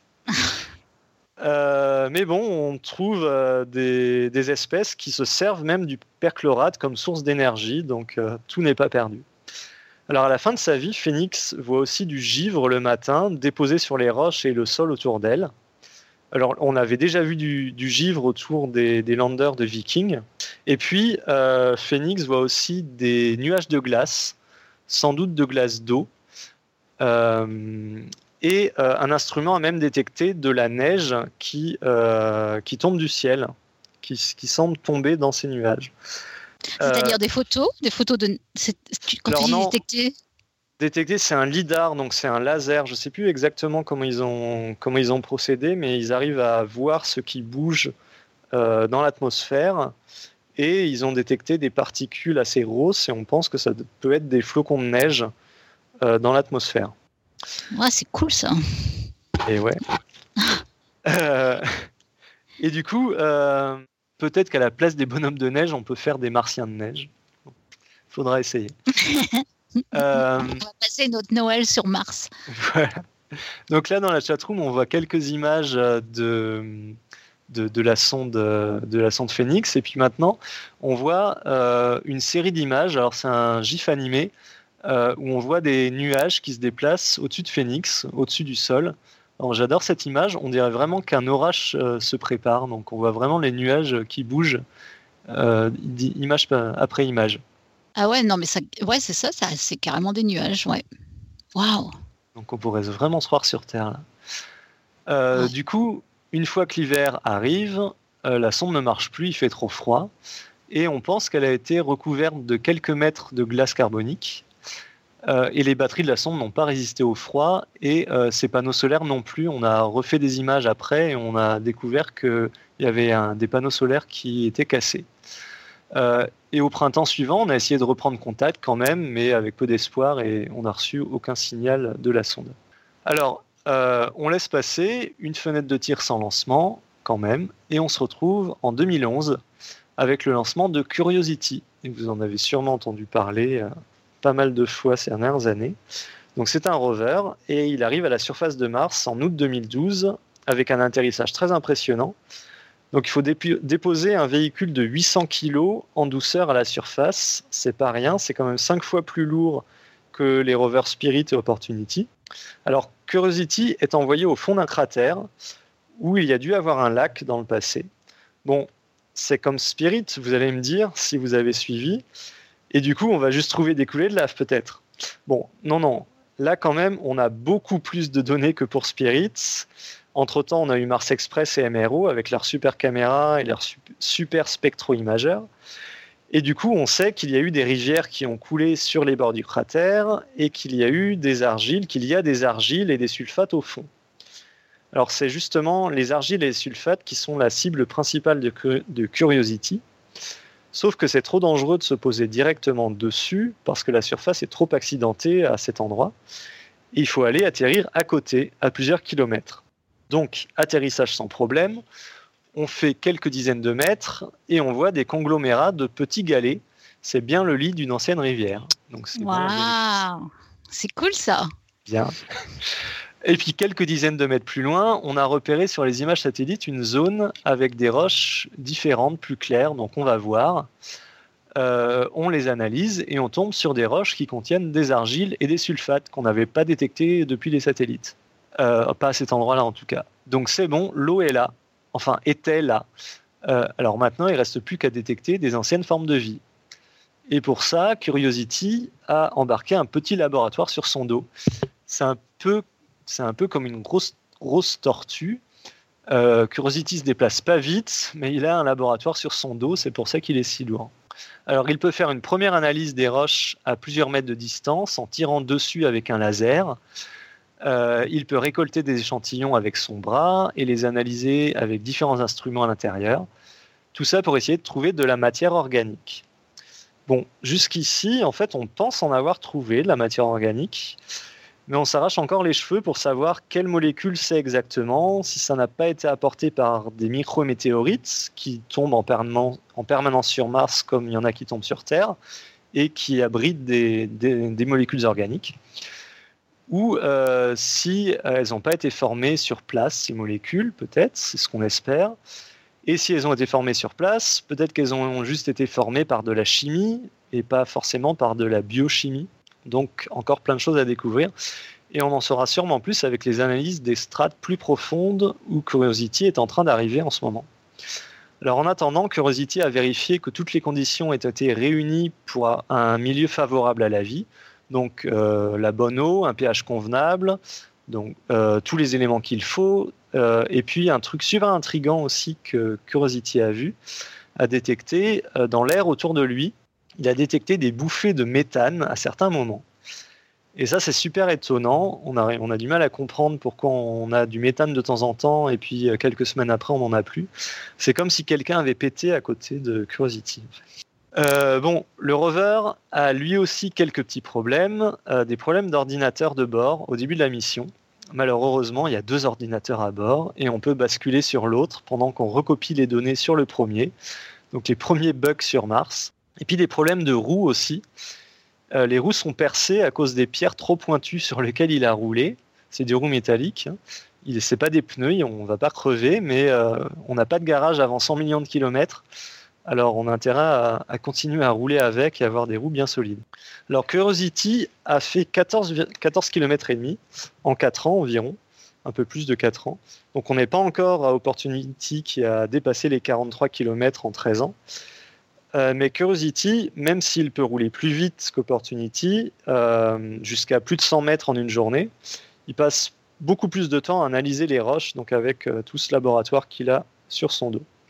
Donc ça roule toujours pour Curiosity. Et pendant ce temps, il y a d'autres missions. On repart avec les échecs russes.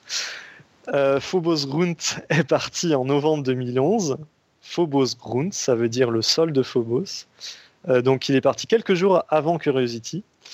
Et c'est une sonde russe. Et qu'est-ce qui arrive aux sondes russes hein? Elle, elle casse. Voilà.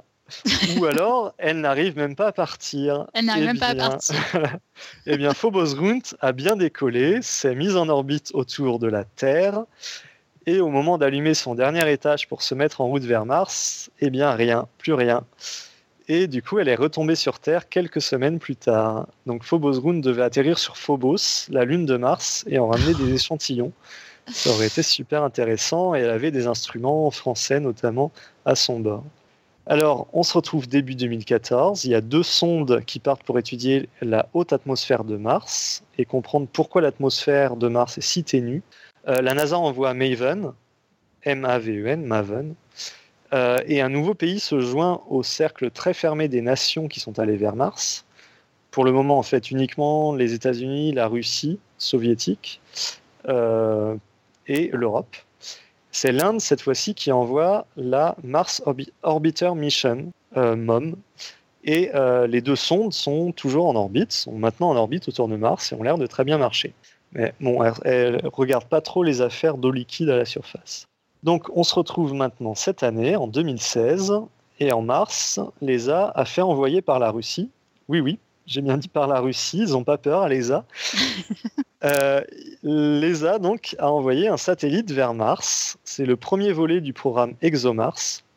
Le satellite s'appelle TGO, Trace Gas Orbiter, donc qui doit analyser l'atmosphère lui aussi, pour comprendre où et pourquoi on a du méthane par exemple. Et euh, TGO doit aussi servir de relais de communication au deuxième volet de la mission ExoMars, qui sera un rover, le premier rover européen, qui doit décoller en 2020, toujours avec les Russes. Donc on croise des doigts. Ouais. Euh, le, logement, le, lancement, pardon, le, lancement de TGO s'est bien passé, pas de problème en fait.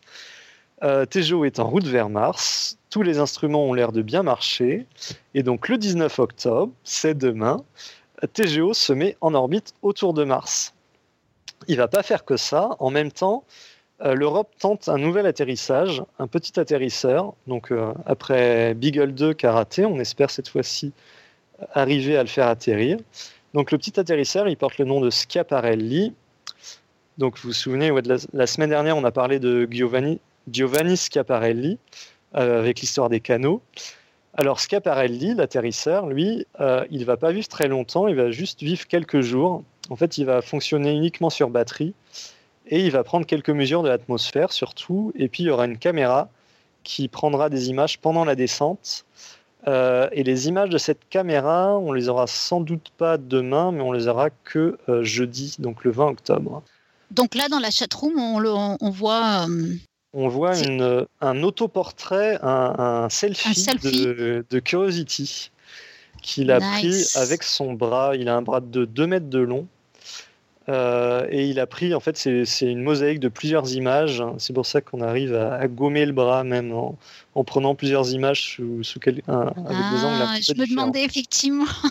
Donc non, il n'y a pas quelqu'un, il n'y a pas un journaliste euh, qui attendait Curiosity et qui a pris une photo de Curiosity euh, à l'arrivée.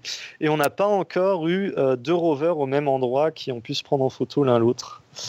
et ça, ça a failli être le cas parce que le programme ExoMars, à un moment, ça devait être deux rovers différents, un rover américain et un rover européen qui devaient être posés au même endroit.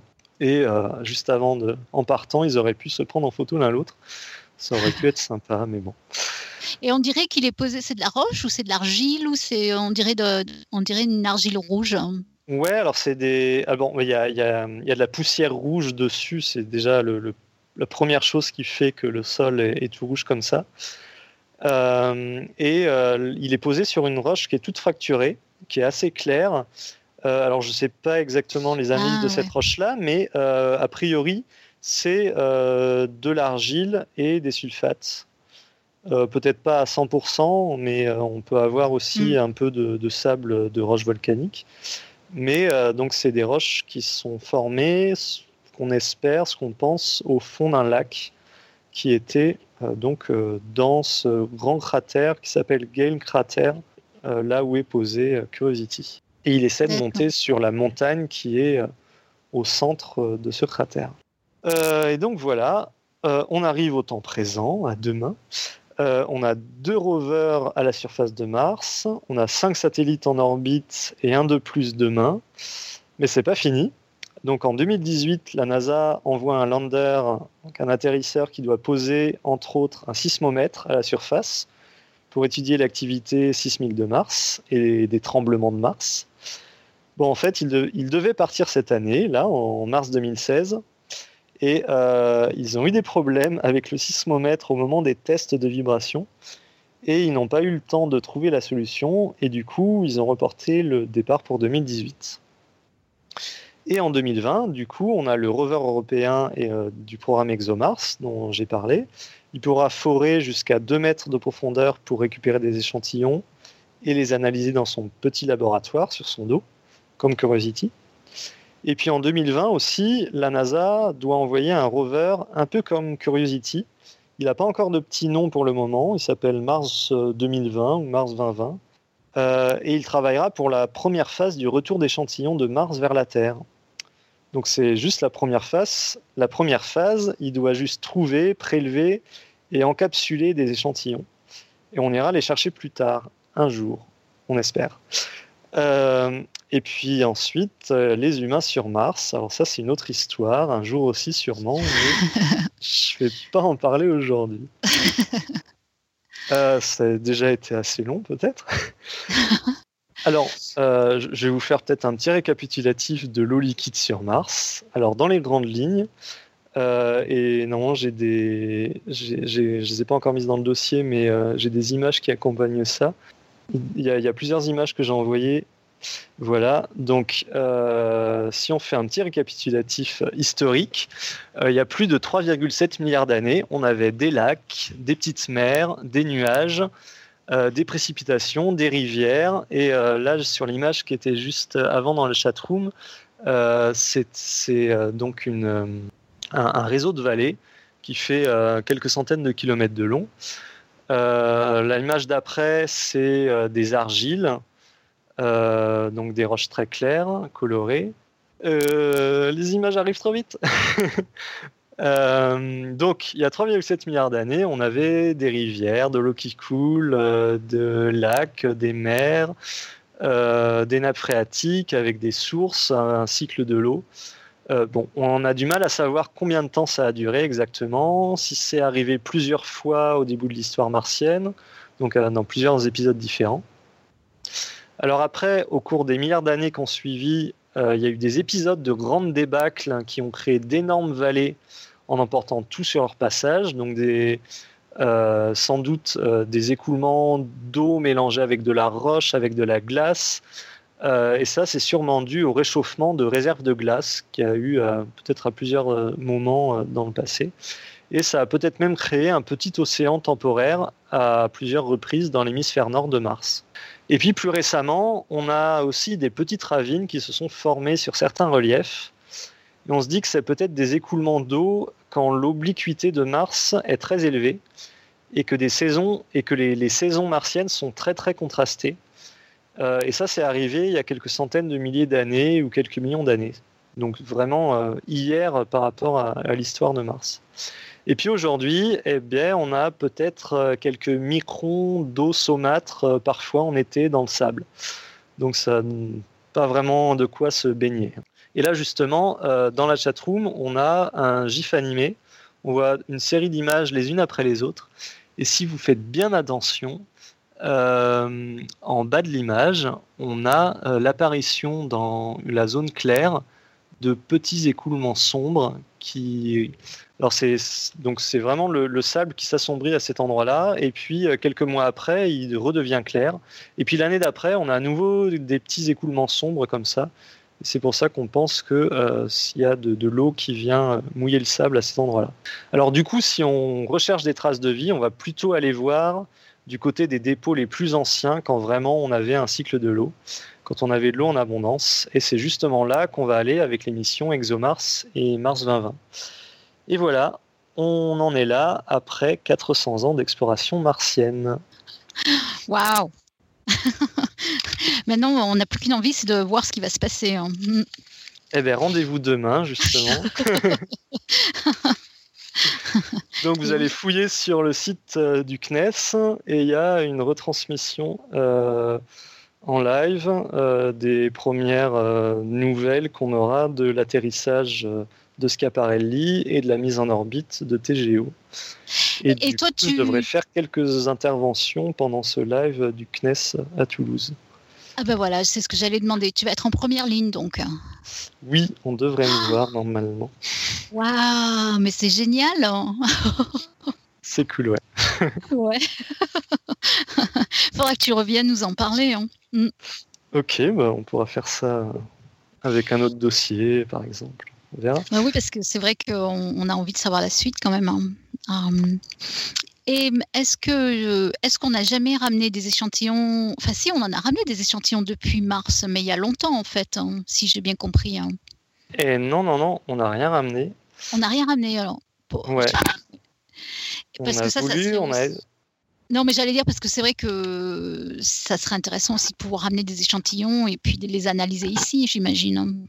Ben ouais, ouais, parce que du coup, euh, les, les laboratoires dont j'ai parlé sur Curiosity ou sur euh, le rover d'ExoMars, euh, ils ont quand même des capacités relativement limitées. Il faut miniaturiser, il mm. faut rendre quelque chose qui prend toute une pièce dans un laboratoire et qui est hyper sophistiqué.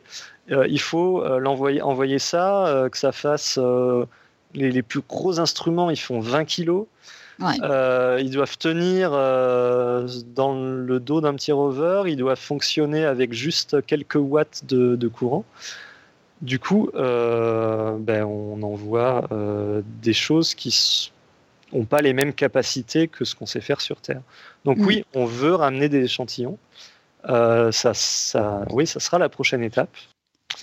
Sauf que ça veut dire déjà récolter les échantillons, Ensuite, envoyer. Alors, en tout cas, c'est le, euh, le, modèle de mission euh, qui, est discuté aujourd'hui. Donc, une première mission va récolter des échantillons, les encapsuler.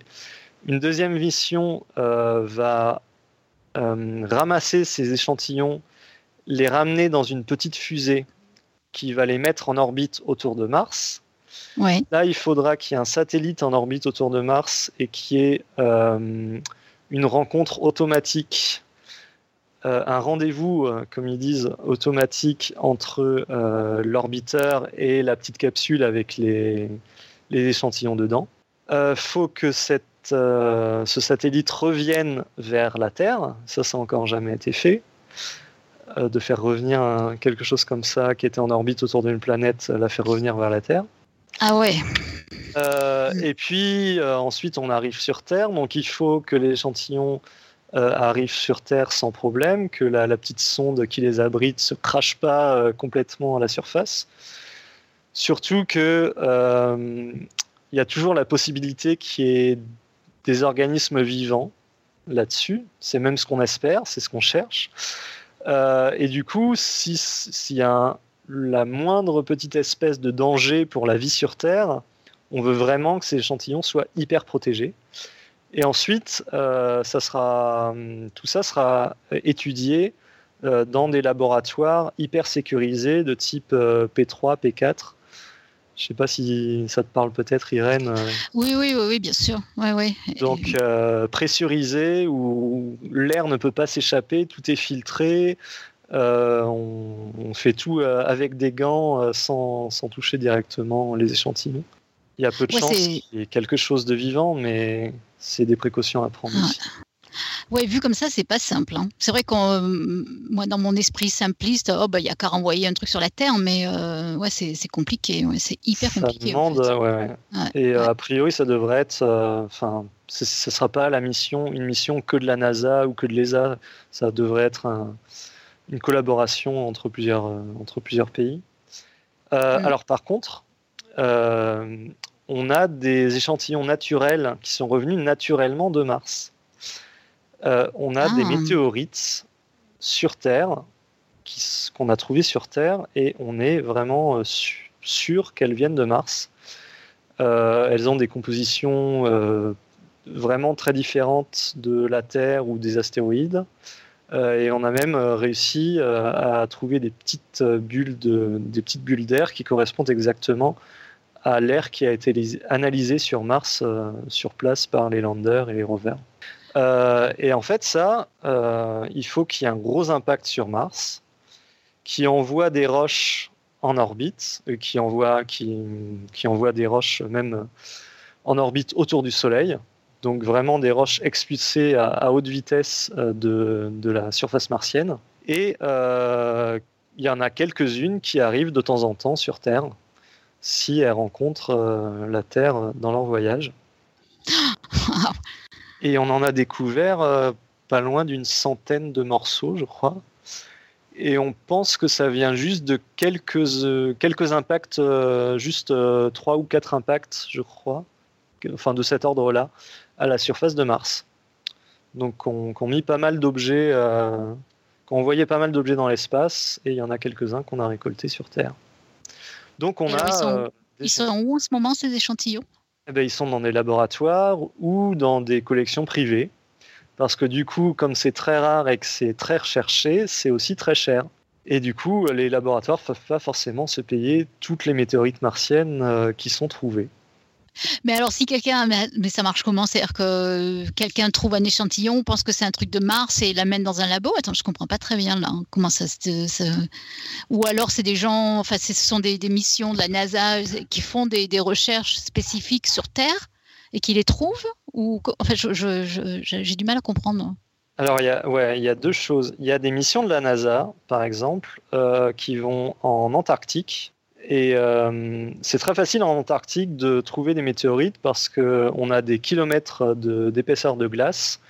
Et donc, euh, tous les petits morceaux de roche, même des, petits, grains des petits grains de sable qu'on trouve à la surface, euh, c'est a priori une météorite, une petite météorite. Mmh. Et du coup, on arrive à en récolter beaucoup, mais c'est essentiellement des toutes petites. Euh, et, puis ça demande euh, une expédition euh, en Antarctique, c'est pas super simple. deuxième chose, c'est qu'il y a plein de gens qui trouvent des météorites de par le monde par hasard. des fois, on observe une chute et on va, on trouve quelque chose juste après, des, plusieurs, des dizaines, des centaines de météorites juste après, dans la région de la chute. Ou alors on trouve par hasard comme ça une météorite qui est déjà tombée euh, depuis des années, des dizaines d'années, des centaines d'années. Donc qui n'est pas forcément dans un état de fraîcheur euh, hyper conservé, mais euh, et ça, bah, c'est trouvé par n'importe qui. Alors il y a des chasseurs de météorites qui s'y connaissent très bien en météorites, qui savent reconnaître quel type de météorite c'est déjà, enfin savoir si c'est ce qu'on appelle des chondrites ou des achondrites. Euh, et après, il faut quand même passer par euh, la case laboratoire. Et là, si on veut faire euh, certifier sa météorite, on doit envoyer, je ne sais plus les chiffres exacts, mais ça doit être, par exemple, 5% de la météorite si elle est très petite, ou au moins 20 grammes si elle est plus grosse, un, truc de cet ordre-là. Euh, alors en France, euh, ce qui centralise ça, c'est euh, le Muséum d'histoire naturelle à Paris. Il y a un service météorite. Et du coup, ils font des analyses pour voir d'où vient cette météorite. Et ils peuvent confirmer que c'est une météorite qui vient de Mars ou d'astéroïdes ou de, de, la Lune. On a aussi quelques météorites lunaires. D'accord. Waouh. Ben, c'est ouais, c'est impressionnant. Hein. du coup, bah, des échantillons martiens, on en a déjà sur Terre et pour le moment, ils ont rendu malade personne. Oui, enfin que l'on sache, oui. voilà. Euh, Damien, on a quelques, quelques questions des auditeurs. Euh, je vais commencer par euh, certaines que j'ai relevées, puis Claire, si tu, si tu en as d'autres, tu, tu compléteras. Alors, on avait d'abord une question de Randy qui nous demandait s'il y a toujours une activité sismique sur Mars. je pense que tu as déjà répondu à cette question, en fait. Oui. Mm. Non, j'ai pas répondu. j'ai dit qu'on envoyait un sismomètre à la surface de Mars. Oui, oui. Et on espère qu'il y a de l'activité sismique. Alors, euh, il y a toujours forcément de l'activité sismique quand il y a une météorite qui tombe à la surface. Elle va créer une onde de choc, mais ça peut faire des tout petits, tout petits séismes, et il faut vraiment que ça arrive assez proche du sismomètre pour qu'on arrive à les détecter. On pense qu'on a vu des écoulements de lave qui ont seulement quelques dizaines de millions d'années ce qui est vraiment super récent. Et du coup, euh, il doit toujours y avoir euh, des champs magmatiques où on a de la lave qui se déplace, qui refroidit. ça, ça peut créer peut-être un petit peu d'activité sismique. Et puis plus en profondeur peut-être aussi. Et puis on a, on a eu pas mal de, pardon, d'activités tectoniques à la surface de Mars. On a beaucoup de mal à savoir s'il y en a toujours aujourd'hui. Mais voilà, c'est ce qu'on va voir en envoyant un premier sismomètre. Et puis, si on découvre quelque chose d'intéressant, peut-être, pourquoi pas, en envoyer plusieurs, ce qui permettrait d'avoir une meilleure connaissance de la structure interne de la planète. D'accord. Ensuite, on avait une question de Natsu qui nous demandait qu'est-ce qui se passe quand une sonde perd le contact avec la Terre? Une action automatisée ou la sonde continue sur sa trajectoire? Je ne crois pas qu'il y ait aucune action euh, prévue en cas de perte euh, de, contact, à part euh, si euh, essayer de retrouver le contact. Envoie un bip de temps en temps quand tu peux, ou essaie de, repérer notre bip. non, elle, reste en orbite. En général, c'est jusque-là, ça n'a jamais été prévu. La, le moment de la fin de mission n'a jamais été prévu pour les sondes sur Mars. Donc euh, bah, les rovers, euh, ils restent là où ils sont, et les satellites, euh, ils restent en orbite. Après, il n'y en a pas énormément. Hein. Je ne sais mhm. plus le, nombre de satellites qui s'est mis en orbite autour de Mars. bon, il y en a sept, je disais, qui sont. Il y en a cinq et un sixième demain qui sont, qui, sont toujours en marche, mais les autres, il y en, il y en a, a peut-être une dizaine maximum. Donc il y a quand même assez peu de ah chances qu'ils se, qui rentrent en collision. D'accord. Ensuite, on avait une question de Guillaume. Euh, avec les découvertes récentes sur l'activité d'autres corps, particulièrement des petits comme Europa, je pense, Europe, qui semblent très prometteuses, source chaude, geyser, etc. Va-t-on continuer à explorer Mars, qui est coûteuse, en delta 5, euh, à atteindre et éventuellement à faire un retour d'échantillon à cause de sa taille et de l'atmosphère? Euh, C'est delta V. Alors, ouais, bon, là, c'est hum, des, des, missions euh, concurrentes en quelque sorte en ce qui concerne l'exobiologie, donc des endroits où on recherche euh, la vie qui aurait pu apparaître ailleurs. Euh, et en ce moment, les, ouais, les, les plus prometteurs, c'est bon, ça reste Mars, Europe, Europa en anglais, mais on dit Europe, Titan, Encelade. Et ouais, Europe et Encelade, on a vu des sortes de grands geysers. Alors, c'est des grandes expulsions de glace d'eau. Euh, donc, on pense qu'il y a de l'eau liquide à l'intérieur qui est expulsée à certains moments. Alors, bref, pour le moment, ce que les, les, les agences spatiales essaient de faire, c'est de continuer à prévoir des missions pour les deux, à la fois Mars, avec peut-être des retours d'échantillons, et puis euh, ces satellites glacés plus loin. Euh, mais effectivement, euh, l'engouement pour Mars va peut-être euh, s'amoindrir avec l'engouement croissant pour les satellites glacés. D'autres questions? Est-ce que j'ai répondu à la question alors Andy qui nous demande aussi, qui dit volcanisme dit rift continental, donc océan, point d'exclamation. Qui dit volcanisme dit rift continental, donc océan. Non, je, ben, suis pas tout à fait d'accord.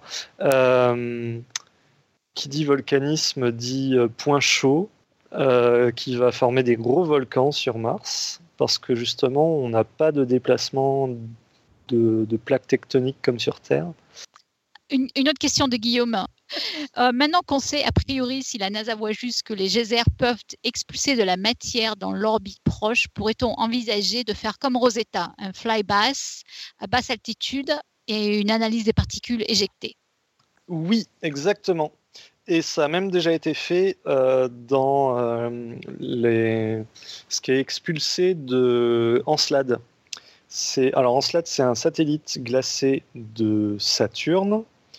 Et autour de Saturne, on a depuis pas mal d'années, ça doit être depuis 2003-2004, euh, je ne sais plus exactement, on a la sonde Cassini qui ah tourne, qui tourne, et ils ont réussi à la faire passer dans un des. le terme exact, c'est pas geyser, mais bon, je vais quand même l'employer.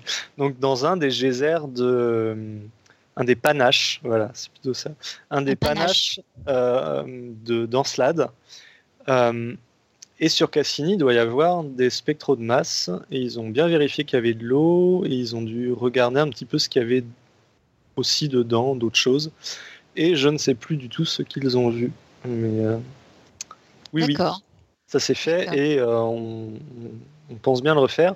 Et pour euh, Europe, Europa, justement, là où la découverte qui a été faite très récemment, c'était juste il y a quelques semaines, c'est que à plusieurs reprises, avec le satellite Hubble, donc le télescope spatial Hubble, ils ont vu des petits panaches, donc apparemment de d'eau avec de l'eau dedans, qui sortent d'Europe et euh, il y a hum, deux missions, une euh, européenne et une américaine, qui sont prévues euh, courant des années 20 pour aller autour de Jupiter. Et on pourra peut-être faire, je ne sais pas si la mission européenne pourra passer si près d'Europe, mais la mission américaine pourra peut-être le faire.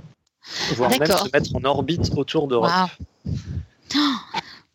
Et puis après, on parle aussi de d'atterrisseurs sur Europe, de foreuses. Euh, il y a des, idées pour essayer d'aller voir. Parce qu'en fait, on pense qu'il y a un, océan sous la glace euh, sur Europe.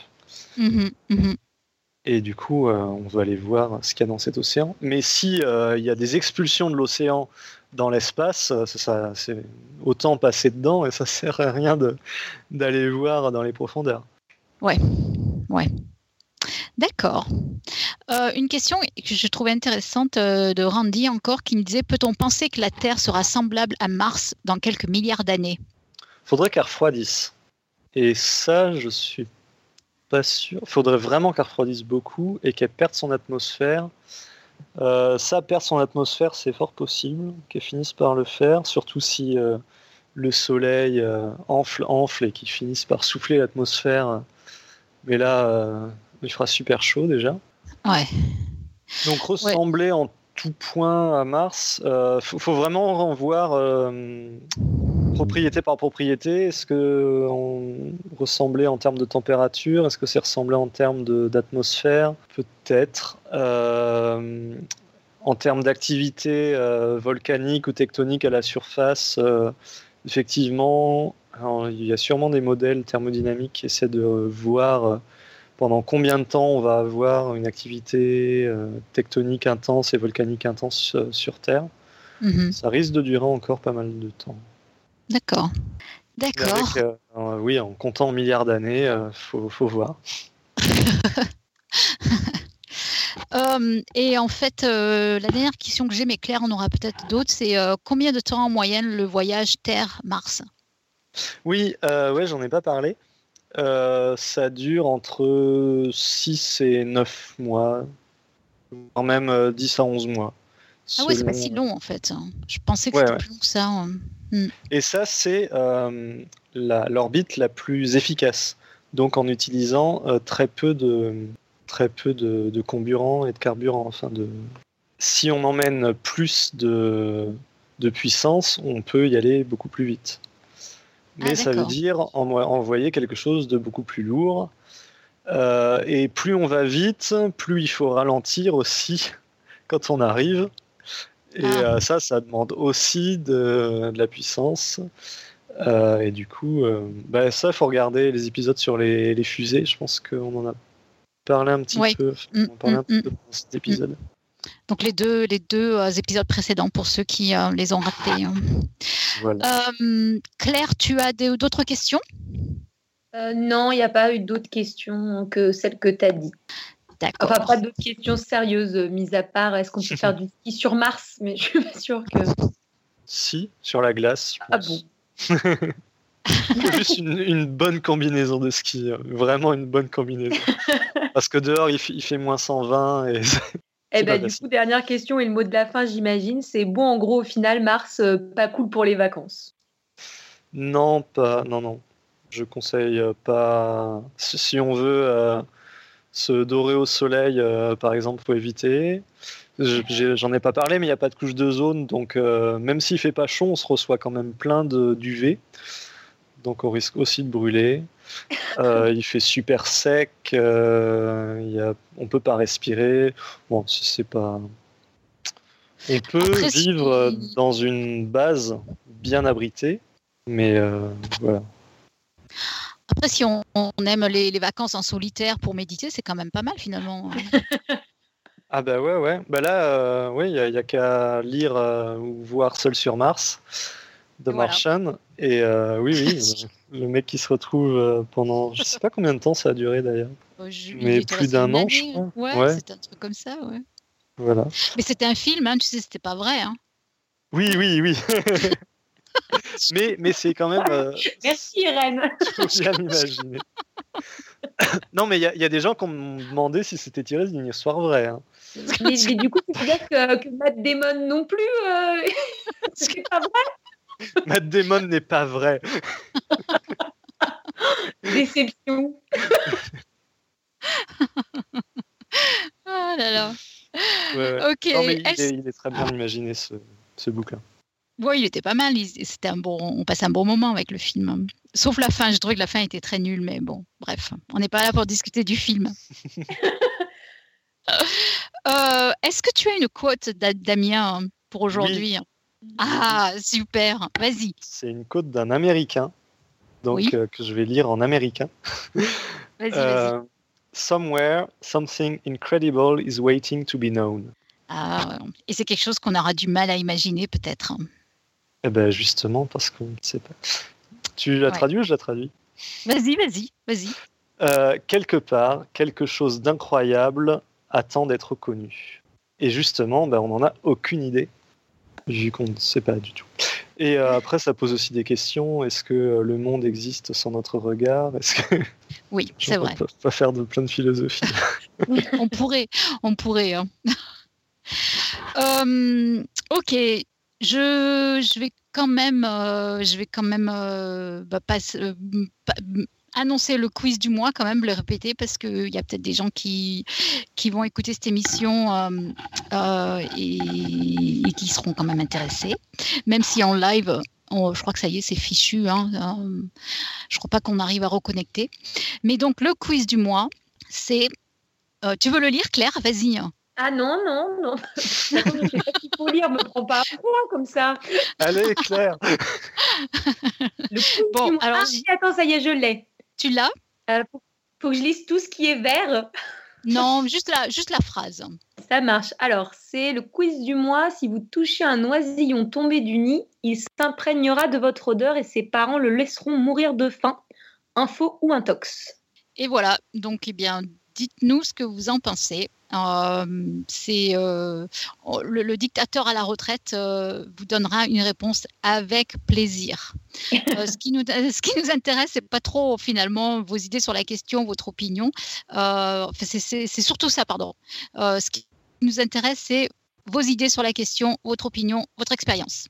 Et vous pouvez répondre à la question dans tous les formats. on vous fait confiance pour ça. Voilà, donc Facebook, le site web, euh, Twitter, tout ce que vous voulez. Hein. Voilà, et puis je, on, passe donc quand même au, pitch pour la semaine prochaine.